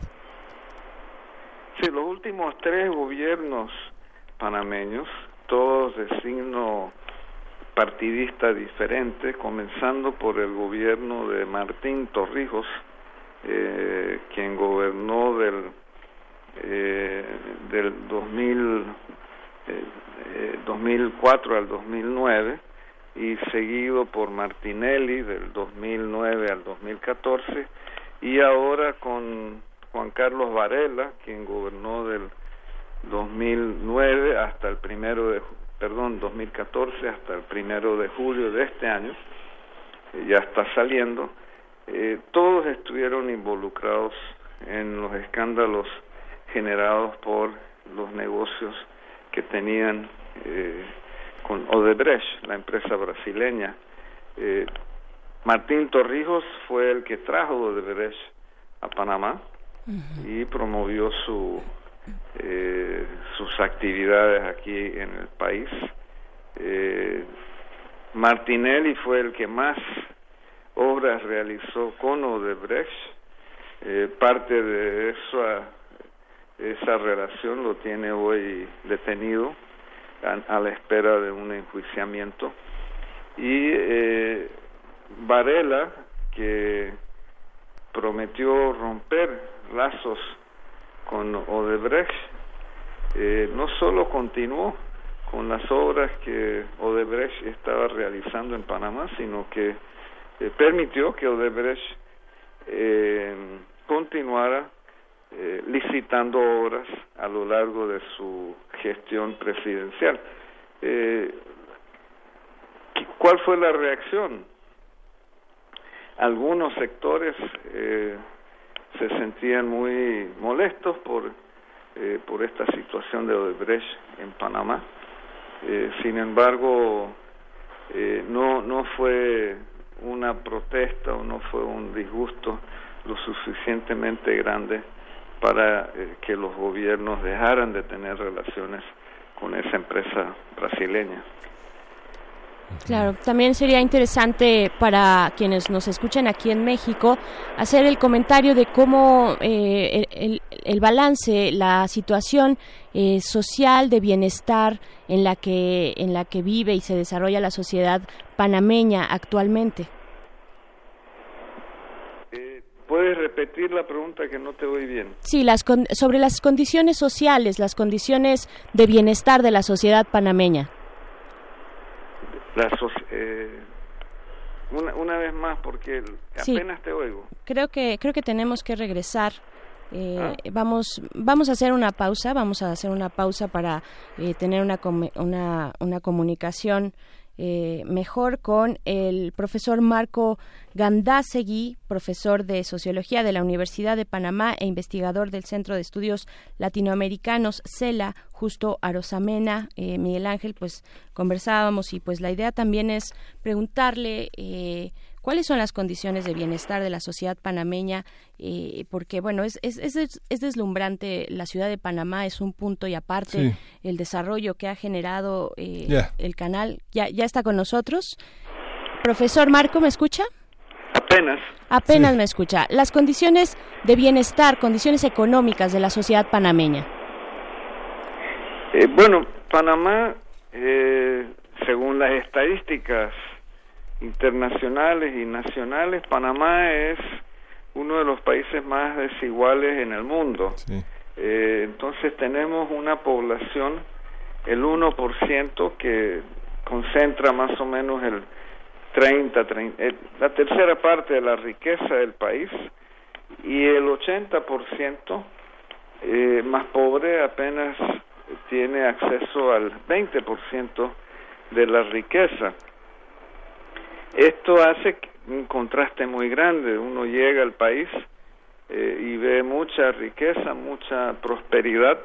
Eh, sin embargo, mirando un poco más allá de, de los edificios y de los eh, de las actividades de, de, nuestra nuestro jet set, eh, vemos mucha pobreza, eh, producto de políticas eh, equivocadas en cuanto a la inversión de los enormes recursos eh, que tiene Panamá y sobre todo después del 2000 cuando el canal de Panamá fue entregado al gobierno panameño. Desde esa época para acá Panamá ha tenido ingresos extraordinarios que no han sido invertidos en, eh, en el desarrollo del país, sino en la mayor riqueza de algunos grupos económicos que controlan todo lo que es eh, las rentas que genera nuestra posición geográfica, comenzando por lo más obvio, como eh, que son los peajes por el que pagan las que paga la, eh, eh la, la, las empresas marítimas internacionales eh, por el uso del canal. Eh, este año que pasó, Panamá recibió nada más en peajes tres mil millones de dólares. Esos tres mil millones de dólares representan cerca del 90% de las divisas que genera nuestra economía. Eh, las entradas por exportaciones.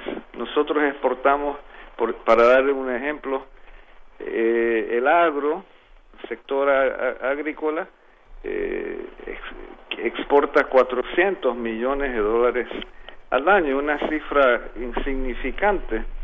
Eh, y uno se pregunta, bueno, ¿y de dónde saca Panamá eh, dinero para comprar todas las cosas que uno ve en las calles? Eh, eh, y efectivamente de, de la las rentas que genera eh, la posición geográfica. Pero esas rentas son utilizadas por eh, uno, un sector que yo llamaría el poder económico de Panamá, que no, no invierte en el desarrollo, no invierte, por ejemplo, en el sector agrícola, no invierte en el sector industrial. Ahora, hace unos pocos años atrás, Panamá hizo una eh, hizo una concesión a una empresa sudafricana canadiense para la explotación de una mina de cobre. Eh, esa mina de cobre va a generar eh, ingresos similares al canal de Panamá, pero Panamá solo va a recibir 20 millones de dólares al año según la concesión. Eh, el canal de Panamá, en cambio, eh, genera 6 mil millones de dólares. Entonces vemos que, eh, por un lado, hacemos concesiones que eh, favorecen a algunos sectores directamente y en el caso del canal favorecen a esos mismos sectores indirectamente. Claro, para despedirlo, antes de despedirle, profesor Marco Gandásegui, preguntarle, ¿el poder económico en Panamá eh, es panameño o es extranjero? No, eh, cuando, hablamos, eh, cuando yo hablo de poder económico es el poder económico de eh, una clase eh, rentista panameña que ha existido desde los tiempos de la colonia y después de la independencia de España y cuando se cuando Panamá se convirtió en república a principios del siglo pasado.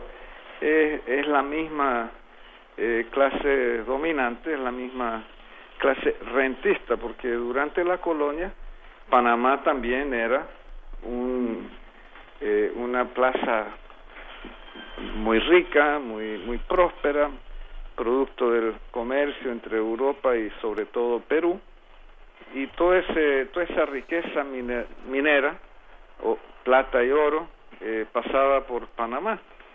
Eh, posteriormente han habido altos y bajos. Posteriormente esa, ese comercio cayó en, eh, en, en, en, entre eh, Suramérica y, Estados Unidos o incluso la misma, el mismo tráfico entre las dos costas de, Estados Unidos y siempre ha habido una clase local, una clase nacional que controla eso. Ahora, nuestra política exterior siempre ha estado bajo la influencia de los distintos imperios que se han sucedido a lo largo de los últimos 500 años, comenzando por, por España y en la actualidad eh, Estados Unidos.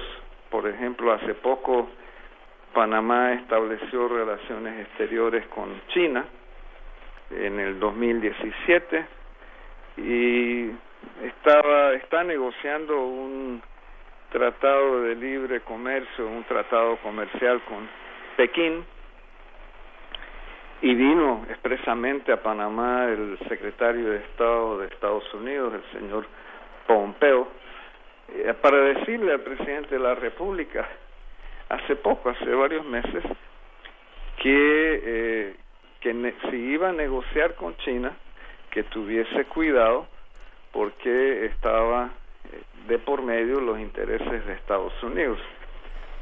El hecho de que eh, Estados Unidos controle nuestra política exterior eh, no necesariamente significa que tiene intereses predominantes en nuestra economía.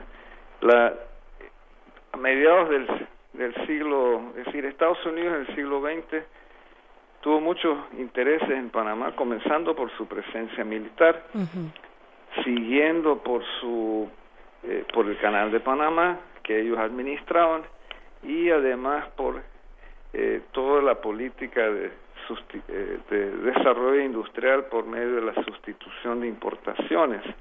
Todo eso ha desaparecido. Estados Unidos ya no tiene bases militares en Panamá, ya no tiene no es la administradora del canal y tampoco tiene eh, industrias en Panamá porque ese sector colapsó en Panamá hace 15, más o menos 20, 15 años eh, con eh, las políticas neoliberales que prácticamente hicieron que la, el sector industrial, que era un sector eh, dependiente de, la, de Estados Unidos, todas las, todas las industrias eran de una manera u otra dependientes de tecnología norteamericana, eh, desaparecieran y se fueran, igual que las industrias de otros países que se han ido a, a Asia Oriental, especialmente China. Muy bien, pues muchísimas gracias, profesor Marco Gandásegui, profesor de Sociología de la Universidad de Panamá. Muy buen día y un abrazo hasta allá. Muchas gracias a ustedes y un saludo muy afectivo a, todos los radio oyentes. Sí, muchas gracias. Muchísimas gracias. Pues bueno, seguimos después de esta conversación un poco complicada, mucho complicada por las cuestiones técnicas, pero muy interesante, Miguel Ángel, respecto a lo que pasa allá en Panamá una vez que eh, bueno, eh, en el contexto de estas elecciones, pero, pero siempre también eh, tomando en cuenta pues la, la, rectoría que tuvo Estados Unidos durante tanto tiempo por, por este interés tan tan grande, de verdad es impresionante ver lo que lo que genera el, canal de Panamá para todo el para todo el país. Y pues bueno, este interesante seguirle la pista a lo que ocurre allá, de verdad es es impresionante las las grúas, las grúas por colores, las grúas que reciben los grandes contenedores en el, en el canal y que los mueven de un lado a otro, pues eh, cada color pertenece a un país, a un país eh, que es China, que es Japón, que es eh, algunos países europeos y pues bueno, es, muy interesante lo que ocurre en Panamá. Lo que señala Gandasegui es muy importante porque los contrastes no se ven, digamos, si uno viaja a Panamá, si uno está en, en estos barrios fundamentales, San Miguel, este, Panamá, uno ve que hay una enorme riqueza, pero los contrastes son fuertes. Los índices de bienestar, pues los dan los organismos que tienen negocios allí, ¿no? Como el Banco Interamericano de Desarrollo, como el Foro Económico Mundial, como el Wall Street Journal, este, el Foro Económico, ya, ya lo señalé, Gallup y Healthways, son quienes dicen Panamá está de lujo, ¿no? Son nuestros lugares para vacacionar, pero son esos organismos que, que dan estos, estos avales, estos, esas calificaciones de 10 a las oligarquías, a los dueños, ¿no? a, los, a los que rentan el país para, para ellos. ¿no? Sí, sin irse muy lejos dentro de la misma capital, en la ciudad de Panamá, pues está, está hay lugares, eh, zonas marginadas como el Chorrillo, por ejemplo, que es uno de los más simbólicos, más emblemáticos eh, y, que tienen pues un, un, hacinamiento eh, demográfico y condiciones de verdad muy, muy complicadas, casi. favelas, muy muy cerquita del centro histórico de Panamá. Pues bueno, interesante lo que ocurre por allá. Vamos a hacer una pausa porque ya son las nueve de la mañana con un minuto. Regresamos, estamos en primer movimiento. Síguenos en redes sociales. Encuéntranos en Facebook como Primer Movimiento y en Twitter como arroba PMovimiento. Hagamos comunidad.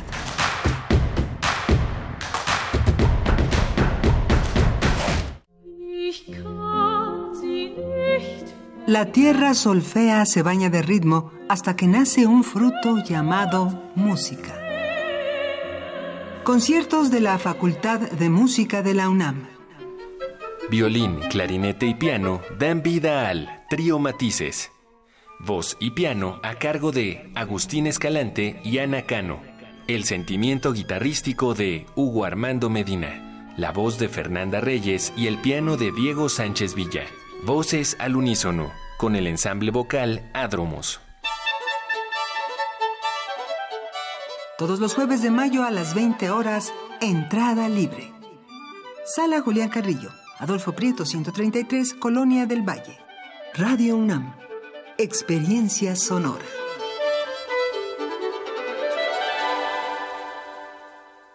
¿Quiénes hacen la ciencia? ¿Cómo se suma la ciencia a las soluciones de los problemas iberoamericanos? Científicos, investigadores y académicos de Iberoamérica hablan de los avances en ciencia, tecnología e innovación que inciden en nuestra vida. La ciencia que somos. La ciencia que somos. Iberoamérica al aire. Viernes a las 10 y media de la mañana. 96.1 de FM. Retransmisión, domingos a las 9.30 de la mañana por el 860 de AM. Radio UNAM. Experiencia sonora. Hola, mi nombre es Renata y después de mucho tiempo, hoy regresé al lugar donde nací. Aquí aprendí a andar en bicicleta. Aquí pasaba las tardes después de la escuela. ¡Ay, Bruno! Mi secundaria, el mercado, mi colonia. Estoy muy feliz de regresar. Y porque mi país me importa, ya actualicé mi domicilio y mi credencial para votar. Tú también notifica al INE cualquier cambio en tus datos y participa en las decisiones de tu localidad. INE.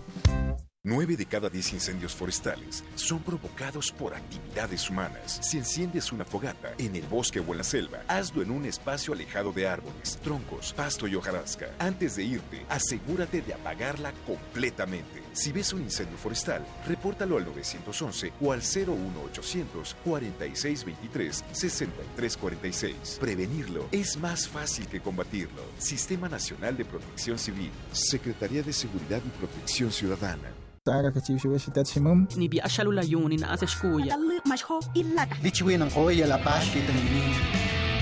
Las lenguas originarias de México en voz de sus hablantes. Calme Cali. Tercera temporada. Todos los jueves a las 10 horas por el 96.1 de FM. Retransmisión. Domingos 15.30 horas por el 96.1 de FM. Radio UNAM. Experiencia sonora.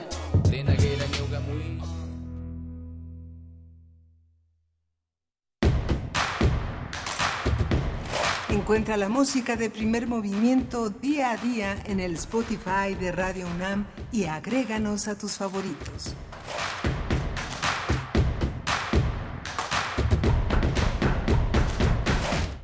Son las 9 de la mañana con cuatro minutos. Iniciamos la tercera hora de primer movimiento. Les saludamos en cabina Miguel Ángel Quemain y Berenice Camacho. Buenos días, Miguel Ángel.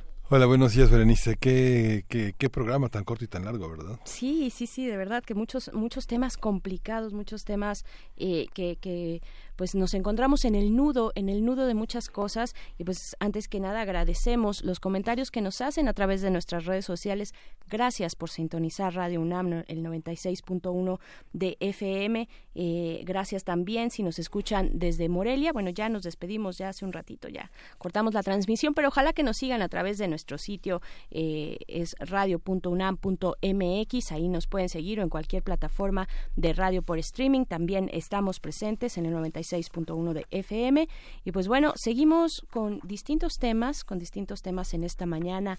Vamos a platicar, por supuesto, acerca del Plan Nacional de Desarrollo qué, eh, qué significa este plan, desde cómo fue redactado, cuáles son las primeras impresiones que dejan a los especialistas eh, y, qué, y, qué significa para una nación que se plantea un nuevo reto, un nuevo reto eh, pues en cuanto a su identidad y en cuanto a la forma de gobernarse y en cuanto a su situación política, económica y social, pues vamos a estarlo platicando con Enrique Provencio quien es coordinador del proyecto Informe del Desarrollo en México en el Programa Universitario de Estudios del Desarrollo de la UNAM. Recientemente coordinó el documento 100 propuestas para el desarrollo y pues bueno, eso para esta hora que nos resta, no sin antes eh, llegar a la poesía necesaria que te toca a ti, Miguel Ángel. Cuando uno dice te toca a ti, de verdad parece que trae una, una papa caliente en la mano. No es así, nada más que llevamos un orden, pero verdad que a todos nos gusta, los que participamos en, en, la poesía necesaria, es, es un refugio y es muy eh, gratificante poder leer y escuchar poesía a estas horas de la mañana. Sí, pues vamos a la poesía. Primer movimiento. Hacemos comunidad. Es hora de Poesía Necesaria.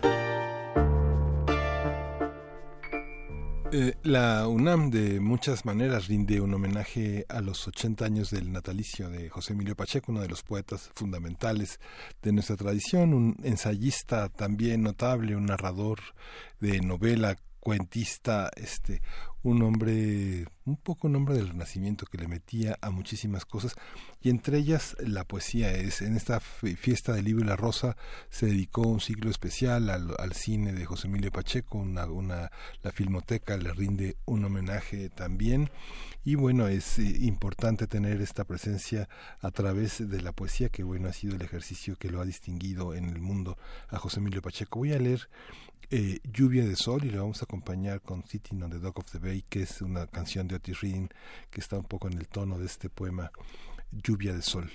Dice, la muchacha desnuda toma el sol, apenas cubierta por la presencia de las frondas. Abre su cuerpo al sol, que en lluvia de fuego la llena de luz. Entre sus ojos cerrados la eternidad se vuelve instante de oro. La luz nació para que el resplandor de este cuerpo le diera vida.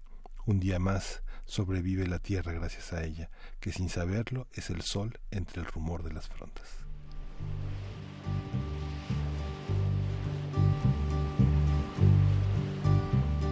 Sitting in the morning sun, I'll be sitting when the evening comes, watching the ships roll in, and then I'll watch them roll away again yeah.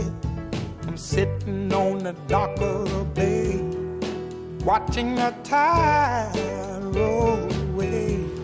Ooh, I'm just sitting on the dock of the bay, wasting time. I left my home in Georgia, headed for the Frisco Bay. I've had nothing to live for, and look like nothing's gonna come my way. So I'm just gonna sit on the dock of the bay, watching the tide roll away. I'm sitting on the dock of the bay, wasting time.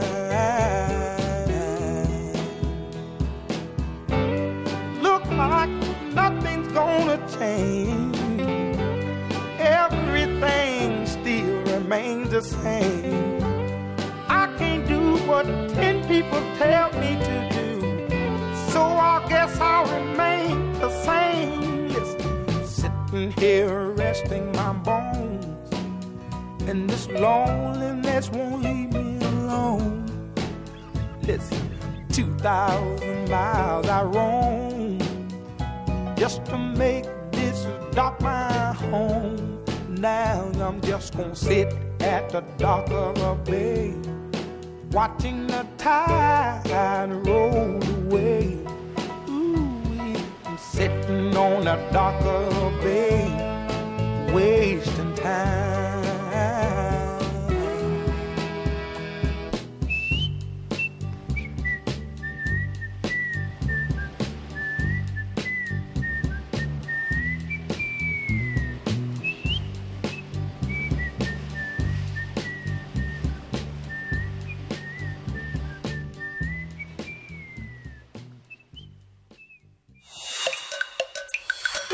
Primer movimiento. Hacemos comunidad. La mesa del día. La semana pasada, el presidente Andrés Manuel López Obrador envió al Congreso de la Unión su Plan Nacional de Desarrollo 2019-2024. A través de un video difundido en redes sociales, el mandatario explicó que el documento de 60 páginas pone por delante el bienestar del pueblo y acaba el periodo de la política neoliberal en sus recetas impuestas y sus mal llamadas reformas estructurales. Entre los objetivos del plan es lograr un crecimiento económico promedio de 4% para 2024. Para alcanzar esta meta, el documento destaca algunos aspectos como erradicar la, la corrupción, recuperar el Estado de Derecho, el rescate del sector energético, el impulso de la economía a través del mercado interno y la creación de empleos, sacar a 25 millones de mexicanos de la pobreza. Para algunos especialistas, el plan es insuficiente para reactivar las inversiones y cumplir los objetivos de desarrollo. Conversaremos sobre el plan presentado la semana pasada por el presidente, qué plantea, qué prioridades establece y cómo se inserta en la realidad del país, de la región y del mundo. Nos acompaña para ello eh, Enrique Provencio, coordinador del proyecto Informe del Desarrollo en México, en el Programa Universitario de Estudios del Desarrollo de la Universidad Nacional Autónoma de México. Recientemente coordinó el documento 100 propuestas para el desarrollo le damos la bienvenida, profesor Enrique Provencio. Muy buenos días. Muy buenos días, Berenice. Buenos días, Miguel Ángel. Gracias. Hola, Enrique. Buenos días. Eh, pues, ¿con, qué, ¿con qué iniciar? ¿En qué consiste el Plan Nacional de Desarrollo? ¿Qué significa para, eh, para, la, para el país, para, para México, en esta nuevo este nuevo reto, en este cambio, de, de, de, en este viraje político, económico, social que representa o que ha querido, así decirlo en el discurso, la cuarta transformación? Gracias. El Plan Nacional de Desarrollo, tal como se define en la Constitución y en la Ley de Planeación, debe ser el documento básico que proyecte lo que el país quiere lograr los siguientes seis años y con una perspectiva de largo plazo, al menos de 20 años. Es un documento crucial porque es algo así como la hoja de ruta que gobierno y sociedad seguiríamos los próximos años para alcanzar un desarrollo nacional eh, pleno. Es, por tanto, no un documento más o un documento burocrático, sino que debe ser el documento central para orientar el desarrollo nacional en los próximos años. Claro, Sí. sí ¿Cómo lo, ¿Y cómo lo ves? ¿Cómo ves la estructura? Muchos lo han considerado más un documento ideológico que un documento programático. Ah, es interesante porque en realidad lo que se le presentó a la Cámara de Diputados son dos documentos. El documento inicial de 64 páginas que mencionaron, pero también un documento más detallado que contiene indicadores, estrategias de casi 300 páginas. Estamos hablando entonces de una es una situación especial, nunca se había dado por un lado, este documento más eh, general de principios eh, que no tiene metas muy precisas y adicionalmente el documento el documento ya más programático. Ambos materiales los deberá revisar y discutir la Cámara de Diputados en el transcurso de los meses de mayo y junio, situación que por primera vez eh, se presenta en el país. Nunca habíamos eh, tenido un plan nacional de desarrollo que se sometiera a aprobación de la Cámara de Diputados. Y por tanto, entramos ahora a un periodo muy interesante en el cual, eh, y eso es lo que muchos esperamos, la Cámara de Diputados convoque a revisar y a discutir esta propuesta. En realidad es un proyecto que el Ejecutivo le presenta a la Cámara para la discusión y aprobación. Y por tanto hay oportunidad de enfrentar eh, algunas de las insuficiencias que el plan tiene. Claro, em, por parte de la universidad, pues se presentó recientemente, donde eh, usted, profesor Enrique Provencio, pues coordinó este documento de 100 propuestas para el desarrollo Eh, ¿Cómo fue esta relación? Bueno, ¿cómo se, cómo se, se realizó? Eh, ¿Quiénes estuvieron convocados? ¿A qué eh, posibilidades, escenarios llegaron a través de estas 100 propuestas? Y, cómo se vincularon con el gobierno federal para presentarlas, para hacerlas viables también y que se, se, vieron reflejados? ¿Ustedes los ven reflejados estos 100, estas 100 propuestas en el Plan Nacional de Desarrollo? Eh, eh, primero, el documento de 100 propuestas que la universidad y el rector mismo le presentó al secretario de Hacienda como aporte para el Plan Nacional de Desarrollo. El documento surgió de un proyecto, el Informe del Desarrollo en México, que ya lleva cuatro ediciones.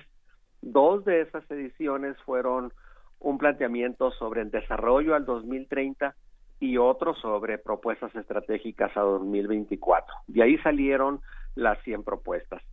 En efecto, cuando el rector se las presentó al secretario de Hacienda, junto con el Programa Universitario de Estudios del Desarrollo, la idea era que fueran consideradas en el plan. Nosotros que hemos visto después de la primera revisión de la propuesta de plan es que algunas de las propuestas sí están consideradas. Por ejemplo, la meta de crecer al menos a 4% entre 2019 y 2024. Eh, una propuesta básica que es poner en el centro el cumplimiento y la garantía de los derechos humanos como eje central del, Plan Nacional de Desarrollo y así otras otras propuestas. Sin embargo, hay algunas de las propuestas que realizó la Universidad Nacional que no, no vemos reflejadas en el propio plan. Y la principal de ellas es que el Plan Nacional de Desarrollo que fue presentado a la Cámara de Diputados eh, está estableciendo que en los próximos años eh, no deberá haber ningún incremento de impuestos en términos reales. Consideramos que esta es una medida autorrestrictiva, porque lo que está quedando claro actualmente es que la base impositiva mexicana y la carga tributaria que tenemos no está siendo suficiente para financiar el desarrollo social y económico de México en los próximos años. Y aún más con esta desaceleración del crecimiento económico que estamos viendo en 2019 y que ya viene de años atrás, no no es responsabilidad de este gobierno solamente. Con esta desaceleración muchas de las metas del plan va a ser muy difícil que se cumplan. Y por eso creemos que es necesario discutir con más detalle en la Cámara de Diputados cuáles son las posibilidades reales de que se incrementen los presupuestos públicos. Eh, esa es una de las diferencias que encontramos. También nosotros en el planteamiento de las 100 propuestas para el desarrollo hacemos más énfasis en la necesidad del crecimiento de la inversión pública, por ejemplo. El Plan Nacional de Desarrollo, la propuesta que se le entregó a la Cámara de Diputados, sí contempla un incremento de la, de la inversión total en el país pero no es explícita la propuesta en cuanto debe incrementarse la inversión pública. Entonces, eh, hay, hay diferencias en el planteamiento, aunque hay algunas de las propuestas que vemos bien reflejadas ahí. Claro esta visión de la, digamos, hubo, a lo largo de la, eh, del año pasado varias propuestas en torno a los, al, a los, al programa nacional de desarrollo. ¿Cuáles son, cuáles son a su juicio, Enrique, las que deberían de prevalecer en términos, por ejemplo, de la economía, del trabajo, o sea, si hay, si hay una convergencia, por ejemplo, mexicanos contra la corrupción, Transparencia Internacional, la propia universidad, este, y hicieron distintas. ¿Hay coincidencia en lo que queremos del país o hay una, una, una divergencia que no tiene nada que ver con la, la, la filosofía, si es que se puede llamar así, de la cuarta transformación, un cambio de régimen? Mire, yo, yo creo que la coincidencia básica está en la necesidad de que en los próximos años el país recupere una ruta de desarrollo. El plan tiene dos conceptos de bienestar y desarrollo económico que creo que son compartibles. Uno, que el bienestar se entienda como la garantía efectiva de los derechos económicos, sociales, culturales y ambientales, haciendo énfasis en la reducción de las desigualdades y en la discriminación, por un lado, en cuanto a bienestar. Y en cuanto a desarrollo económico, creo que también hay una coincidencia básica en la necesidad de que el país haga un uso eficiente de los recursos para un mayor crecimiento económico que además sea más incluyente, más equilibrado, más, más sustentable ambientalmente y que se dé en todo el territorio nacional. Esas dos ideas básicas que están en el plan creo que, que sí son compartibles. Eh, y como, como usted dice, Miguel Ángel, muchos hicimos propuestas durante 2018 y 2019, incluso en la consulta pública electrónica que la Secretaría de Hacienda realizó. Ah, hay diferencias, sin embargo, en términos de las estrategias, de, del cómo se van a lograr esos grandes objetivos del desarrollo nacional.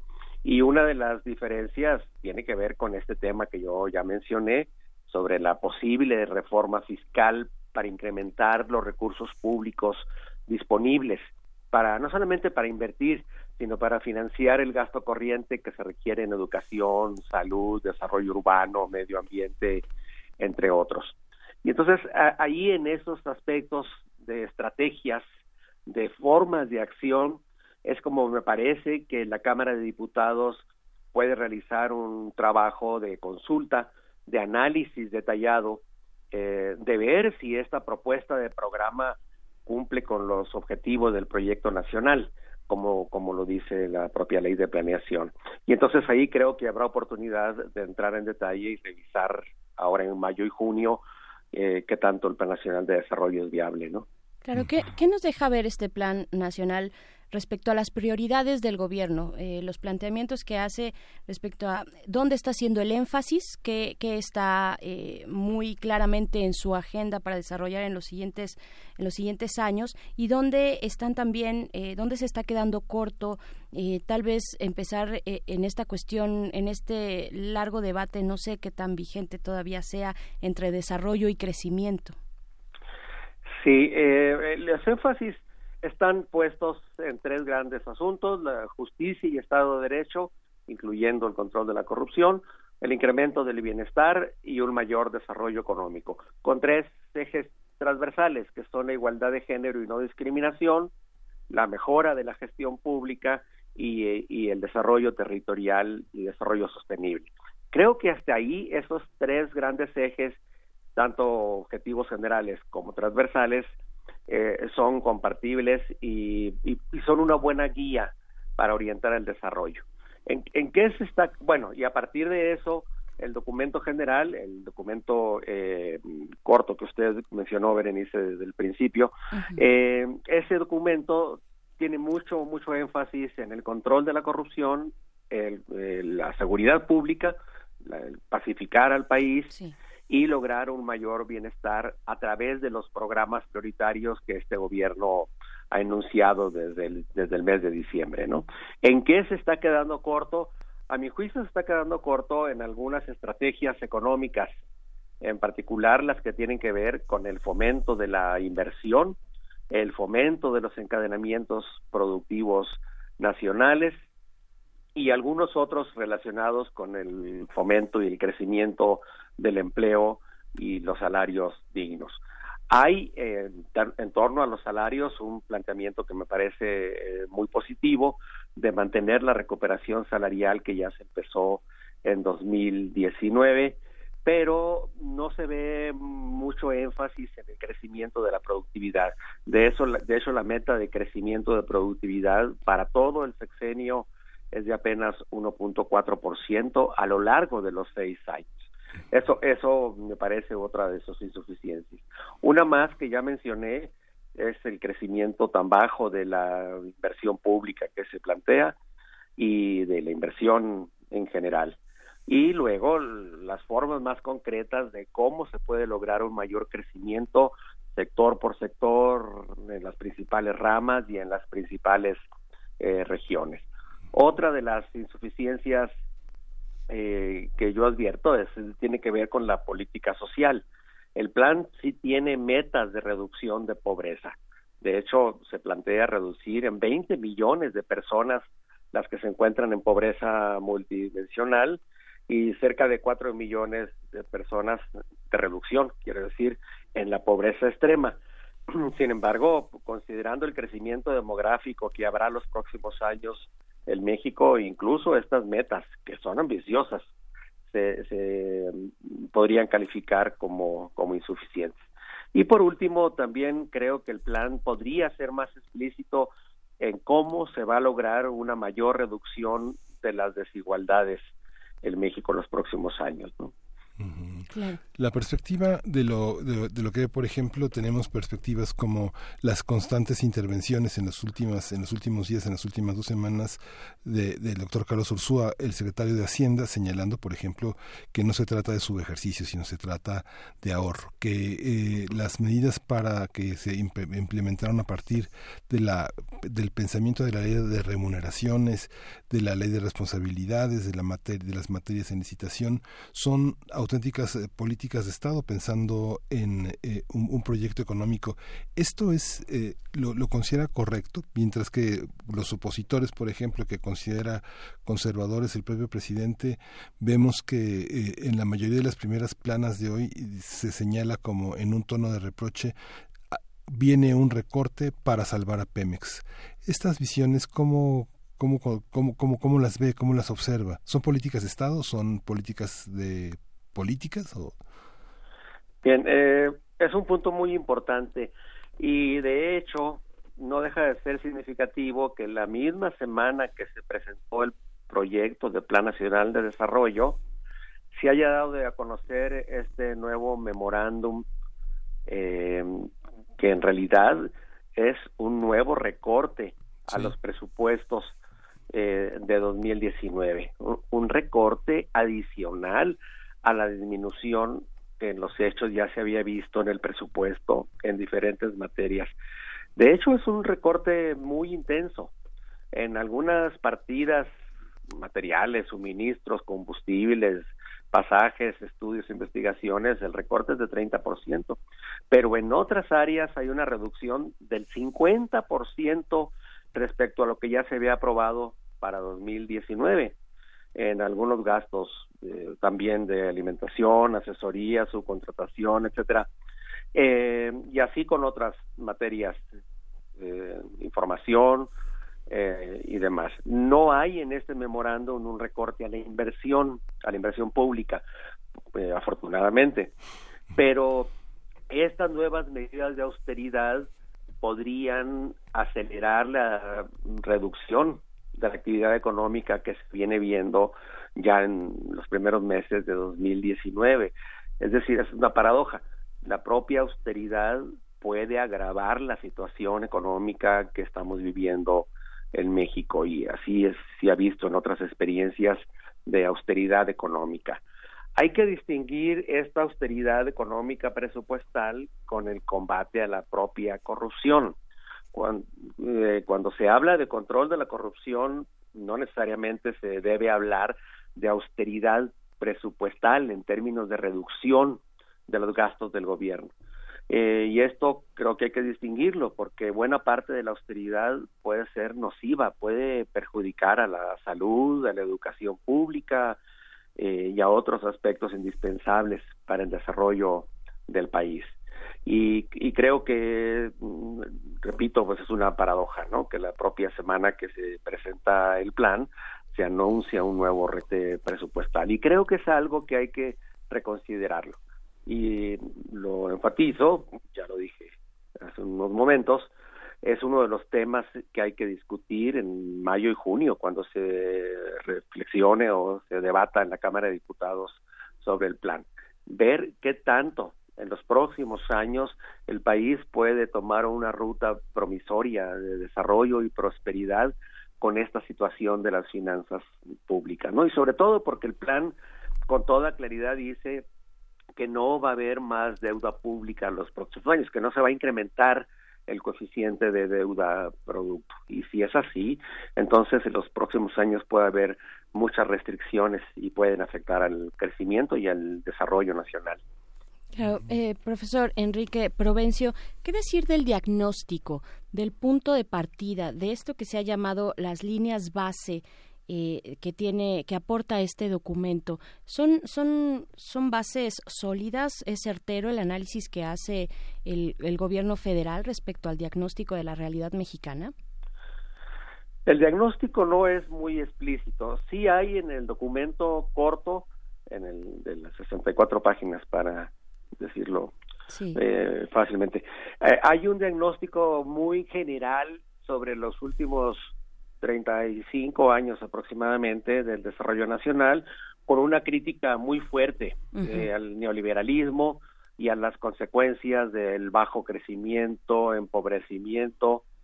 No es una, un diagnóstico cuantitativo, es pues más bien una reflexión general como las que se han venido escuchando. Eh, y en el documento largo en algunos casos sí hay más precisión sobre el diagnóstico. En términos generales, yo comparto la crítica que se hace al bajo crecimiento, a la concentración del ingreso, al proceso de empobrecimiento.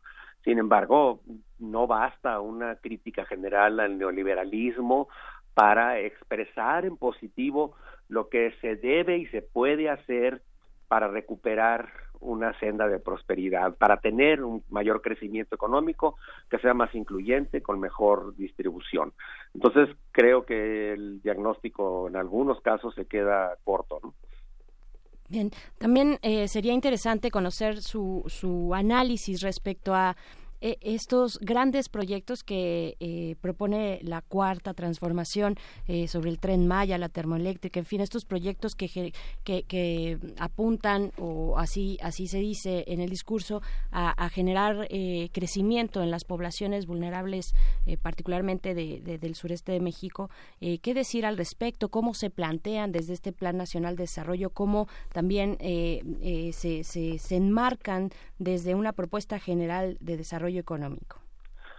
El documento del plan, la primera parte, el documento corto, es muy enfático sobre los grandes proyectos, lo que llaman proyectos regionales, y recuperan los que ya han mencionado y, usted estaba resumiendo, ¿no? El Tren Maya, el programa de desarrollo del Istmo de Tehuantepec, el programa para la frontera norte, el aeropuerto de Santa Lucía, entre, entre otros.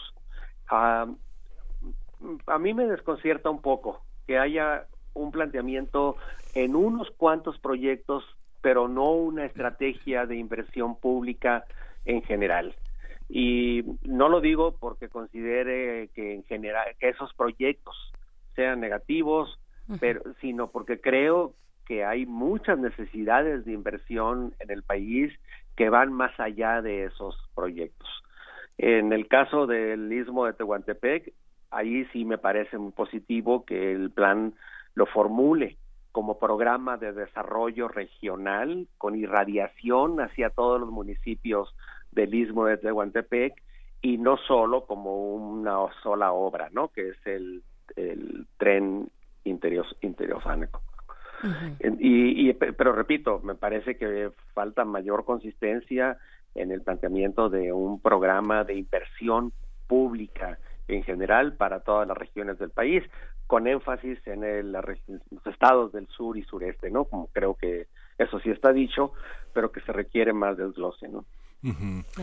Algunos analistas han, señalado que el impacto de los recortes no tendrá una gran, eh, una gran repercusión en los votantes del 2021 hay una visión en que eh, los proyectos de apoyo social también tienden a, generar una, un consenso entre un gran sector de la población que sí influye en el voto. ¿Esto se percibe desde el análisis de un, de un programa como este, de las políticas económicas que se están trazando? no se percibe así directamente, no, no, se aprecia directamente. eh, podrían hacerse inferencias porque el programa sí recupera y detalla los principales programas sociales que, mm, que ya se han venido mencionando y que se expresaron en el presupuesto, ¿no? Que son eh, el programa para de, producción para el bienestar en el campo, los programas de adultos mayores, los programas de discapacitados, entre, entre otros, ¿no? Jóvenes construyendo futuro, entre, y unos más. Y esos programas que sí están ratificados en el plan, en el proyecto de plan, y que supongo que se van a ratificar en los presupuestos de los años siguientes, sí van a tener seguramente una incidencia directa en la percepción de sus beneficiarios sobre el trabajo de este gobierno. Más allá de eso, habrá que ver si los efectos indirectos del bajo crecimiento y de la reducción del empleo que ya se está viendo puede contrarrestar esa percepción. Digamos, es algo que en este momento es muy especulativo y que habrá que ver cómo evoluciona la economía para ver si esta mejora o se mantiene esta tendencia que estamos viendo ahora de aceleración y con consecuencias negativas en el empleo. ¿no? Claro, ¿qué nos dice la experiencia, tal vez en otros países, eh, profesor Enrique Provencio, respecto a estos programas, precisamente estos programas de política social? El programa, para, ya los mencionaba eh, usted, el programa de bienestar de personas adultos, para personas adultas mayores, personas con discapacidad, las becas Benito Juárez. Becas Benito Juárez.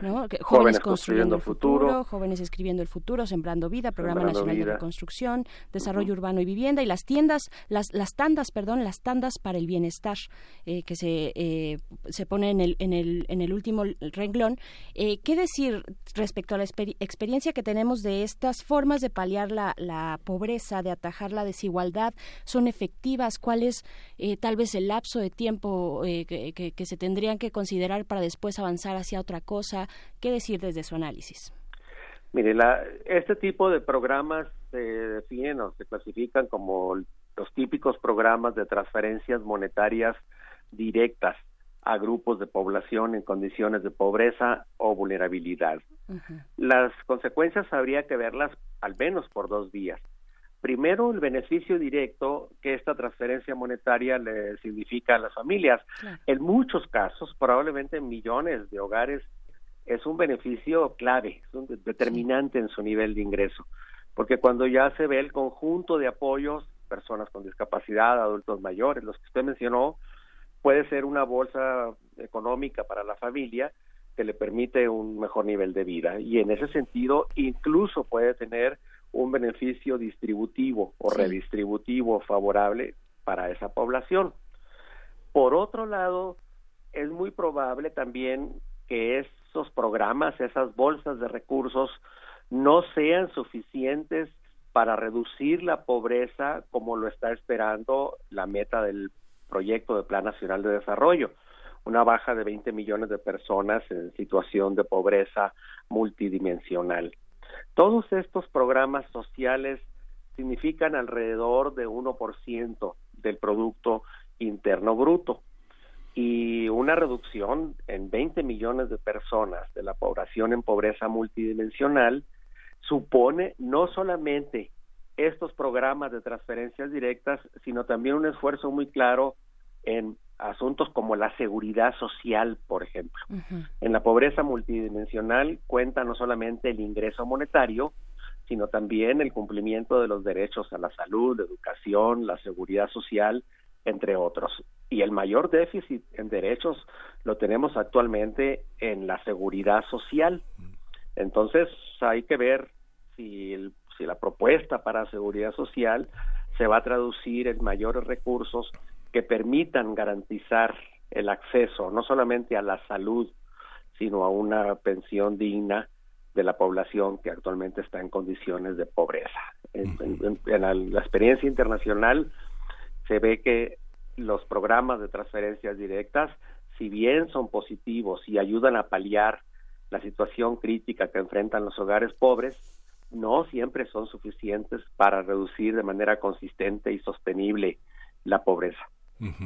Esta, esta visión de, de primero los pobres, eh, si uno piensa en toda la, toda, todo el sostén, toda la infraestructura para poder revertir esa situación de abandono, de, de, indiferencia ante la gente más pobre, ante este país eh, que tiene más de un 40% de pobres extremos, ¿Cómo, ¿Qué consecuencias tiene para el desarrollo de una clase media que tiene una gran participación en los medios, que es el vehículo de la enseñanza y que transmite las ideas de un gobierno con muchísima con muchísimo enojo, con una gran decepción en muchísimos sectores que ven frenadas sus expectativas de estudio, de viajes, de, de, crecimiento de sus propias infraestructuras. Uno mismo como profesor ve los cambios en las poblaciones estudiantiles en los momentos de crisis donde de pronto en la educación pública aterrizan personas que ya no pudieron pagar las grandes mensualidades en escuelas privadas y que son otro tipo de alumnos más favorecidos con más amplitud. ¿Cómo, cómo verlo? ¿Cómo, ¿Cuáles son las consecuencias sociales de este, de este giro? Quienes menos tienen tendrán más y, y, el país crecerá, será un país más, eh, más, más, más bondadoso, más eh, feliz, más eh, estable. ¿Cómo será? Bueno, primero el énfasis en los pobres, la idea de primero los pobres, a mí me parece en general positiva si vamos a resolver los grandes rezagos sociales y sobre todo vamos a atender la profunda brecha social que tenemos, sí hay que empezar por atender al conjunto de hogares en situación de pobreza. ¿Cuál va a ser o cuál podría ser la consecuencia de una estrategia así para las clases medias? Es algo que sobre todo creo que hay que verlo a través del gasto público y de los recursos que el gobierno federal en particular, pero también estados y municipios están dedicando a los servicios de salud, vivienda, educación, servicios de agua, entre otros, eh, pero principalmente, eh, pero también las cuestiones urbanas, ¿no? El transporte público, eh, la lucha contra la contaminación atmosférica. lo que yo veo como un riesgo es que si la actual astringencia presupuestal que estamos viendo, que si se cumple esta idea de que no va a haber más incremento de recursos públicos, sí puede haber una afectación en los servicios que están llegando a las capas medias de la población. Por eso me parece de la mayor importancia discutir qué tan pertinente es esa estrategia que está dicha en el plan de que no habrá mayor mayores impuestos, pero lo que eso quiere decir en concreto es que tampoco va a haber mejora en los presupuestos públicos. Y en ese sentido, eh, siguiendo su idea, Miguel Ángel, sí creo que hay que eh, ver con mayor detalle, analizar ahora en la Cámara de Diputados a través del Plan Nacional de Desarrollo, cómo hacer compatible esta estrategia, primero los pobres, poner énfasis en la población y en los hogares de menores ingresos con un incremento en los recursos que le permitan una mejoría en el bienestar a toda la sociedad. Y porque en efecto sí podría haber una desigualdad mayor entre clases medias y, y, resto de la resto de la sociedad. Repito, esto tiene una salida positiva por el lado de la discusión de la política fiscal y hacendaria para los próximos años. Esa es la reforma central que me parece debemos discutir en estas semanas. Sí, sí, esperemos que ya podamos empezar a discutir esto que es urgente, la reforma eh, fiscal. Eh, profesor Enrique Provencio, también el, presidente Andrés Manuel López Obrador ha sido enfático en esta misión por erradicar el neoliberalismo en nuestro país. ¿no? Eh, esto se ve reflejado más allá del discurso y un discurso inicial muy, muy extenso más extenso que otros temas, eh, en, eh, que se ve reflejado en el Plan Nacional de Desarrollo. Y, y si es así, eh, ¿cómo, ¿qué significaría sacudirse? Sacudirse, ¿se puede uno sacudir los mercados, la presión que ejercen los mercados, las entidades financieras internacionales? Mire, el plan en el epílogo, donde se habla de la visión a 2024, tiene una alta expectativa sobre la nueva política para superar el neoliberalismo. De hecho, considera que este plan es una tarea, leo directamente, una tarea de alcance histórico que involucra al país entero y que habrá de aportar al mundo puntos de referencia para la superación del neoliberalismo. Es decir, el propio plan le pone una expectativa muy alta al documento en términos de referencia para la superación del neoliberalismo.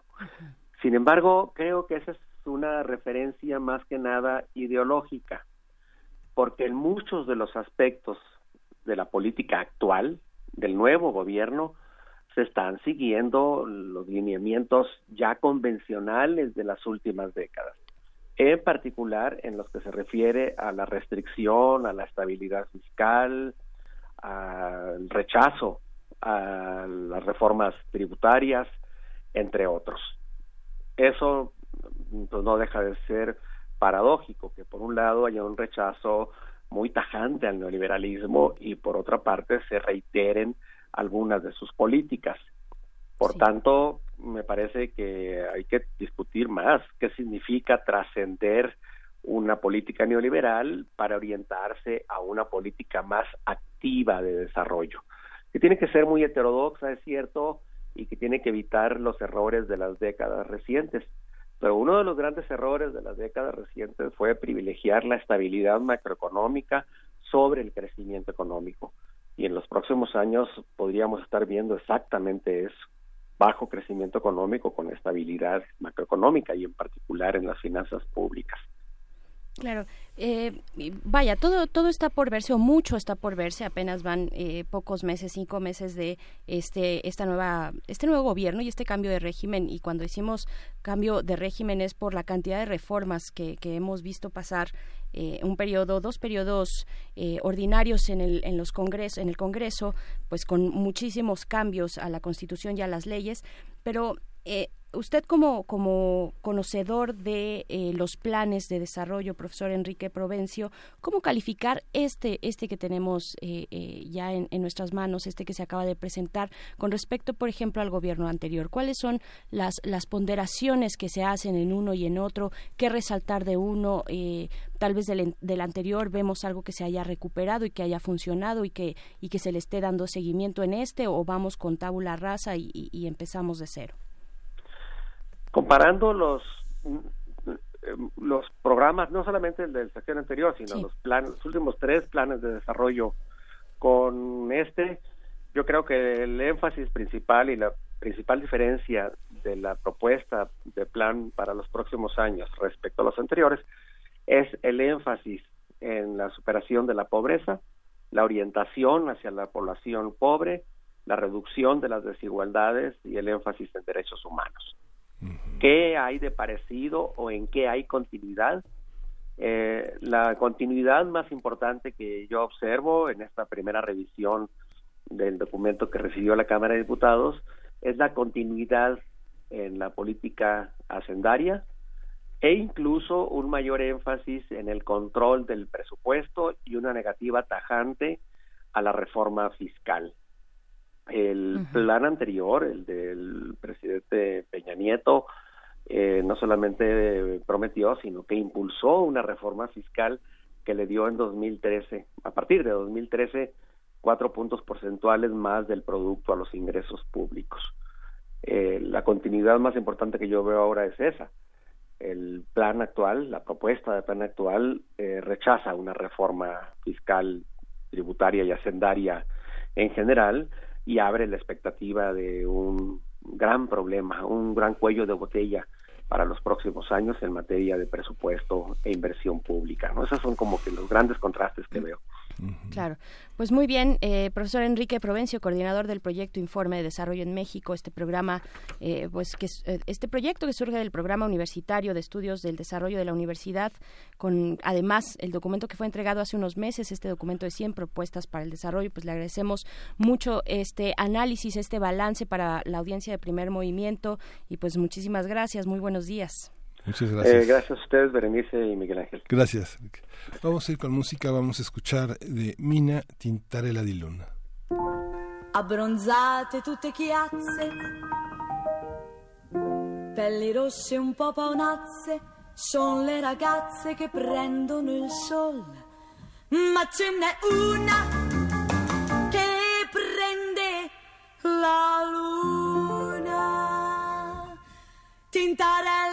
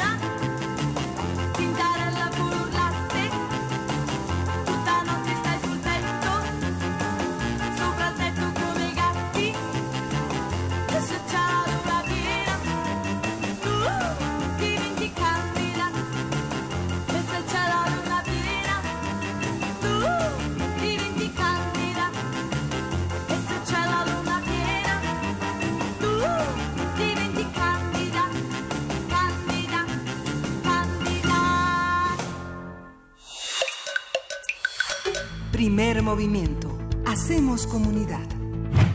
Continuamos con primer movimiento. Tenemos un quinto foro nacional sobre higiene de manos y vamos a conversar con la doctora Enriqueta Baridó Murguía. Ella es cirujana del Centro Médico Nacional Siglo XXI y presidenta de la Asociación Mexicana para el Estudio de las Infecciones Nosocomiales. Buenos días, doctora, ¿cómo está? Buen día, Miguel Ángel. Buen día, Berenice.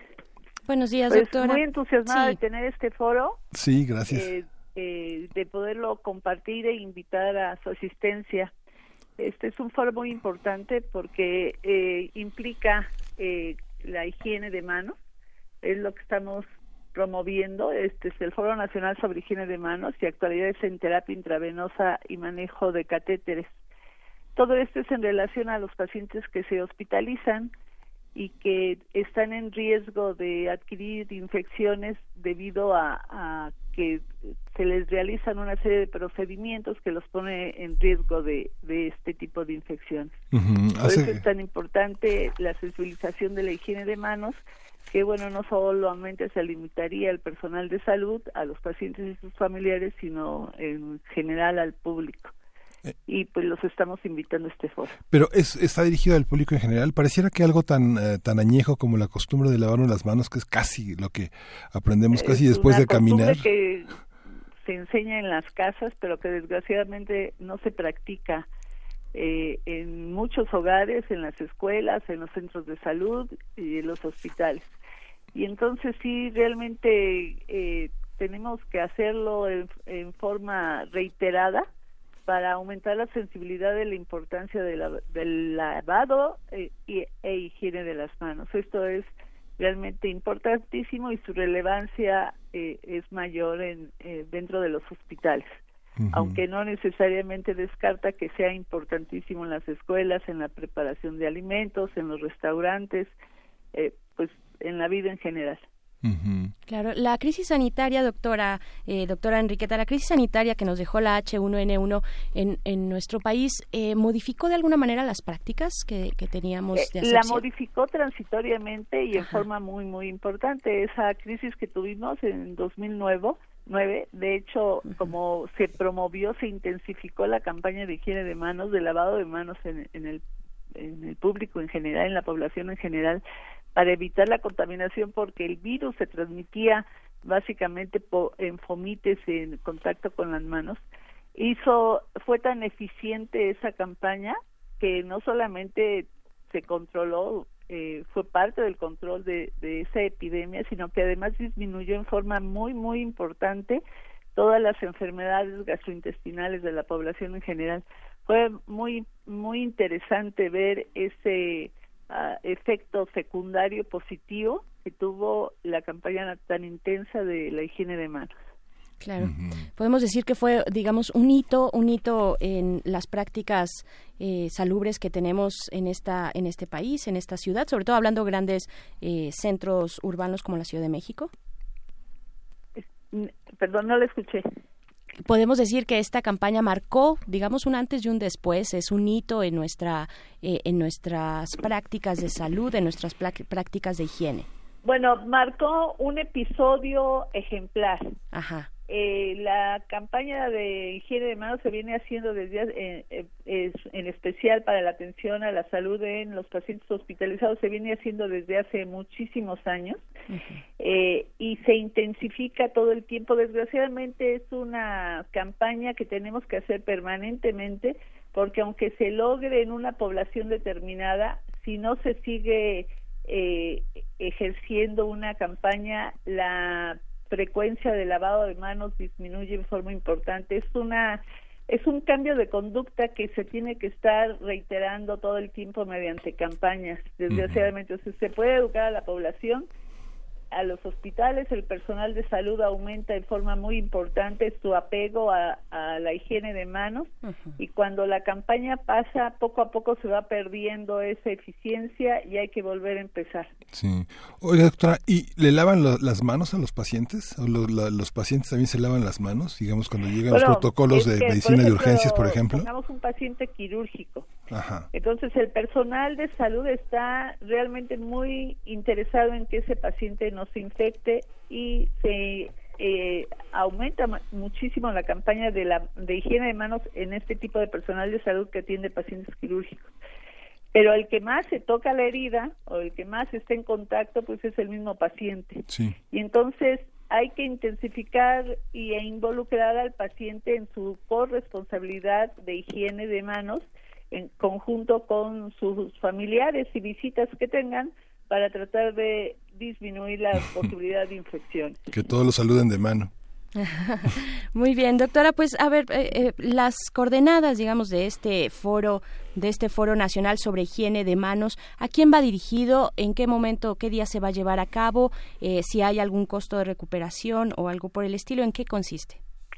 El foro se va a realizar en el Instituto Nacional de la Nutrición apoyado y promovido también por la Asociación Mexicana para el Estudio de las Infecciones Nosocomiales. Va dirigido principalmente a personal de salud, pero ojalá que también, o sea, también eh, eh, se acepta la participación y hay eh, actividades dirigidas a ellos para pacientes y familiares, para el público en general. Se va a realizar el día de mañana, empieza del 7 al 9 de mayo en el auditorio principal del instituto y eh, hay talleres preforo dos que son mañana y luego ya el, el foro eh, de del día 8 y 9 esto es realmente muy importante y ojalá que pudieran acudir. Uh, los talleres son, cuestan 500 pesos y la asistencia al foro mil pesos. Muy bien pues bueno no es, eh, sí sí sí claro en nuestras redes sociales está ya eh, pues toda la información para que ustedes se puedan acercar y verla de manera detallada. Es un cupo limitado, un, total de 14, 14 horas eh, con un requisito indispensable del 100% de asistencia. Y pues ya nos dio usted también las coordenadas del lugar y la hora. Doctora Enriqueta Baridó, eh, presidenta de la Asociación Mexicana para Estudios de las Infecciones Nosocomiales. Muchísimas gracias por hacernos esta invitación. Al contrario, muchísimas gracias y ojalá que este pequeña propaganda de higiene de manos llegue a toda la población y todos nos higienicemos las manos. Gracias. Gracias. Gracias, doctora. Pues se nos ha acabado el tiempo, Miguel Ángel. Sí, ya tres segundos para decir, esto fue primer movimiento. El mundo desde la universidad. Radio UNAM presentó Primer Movimiento. El mundo desde la universidad.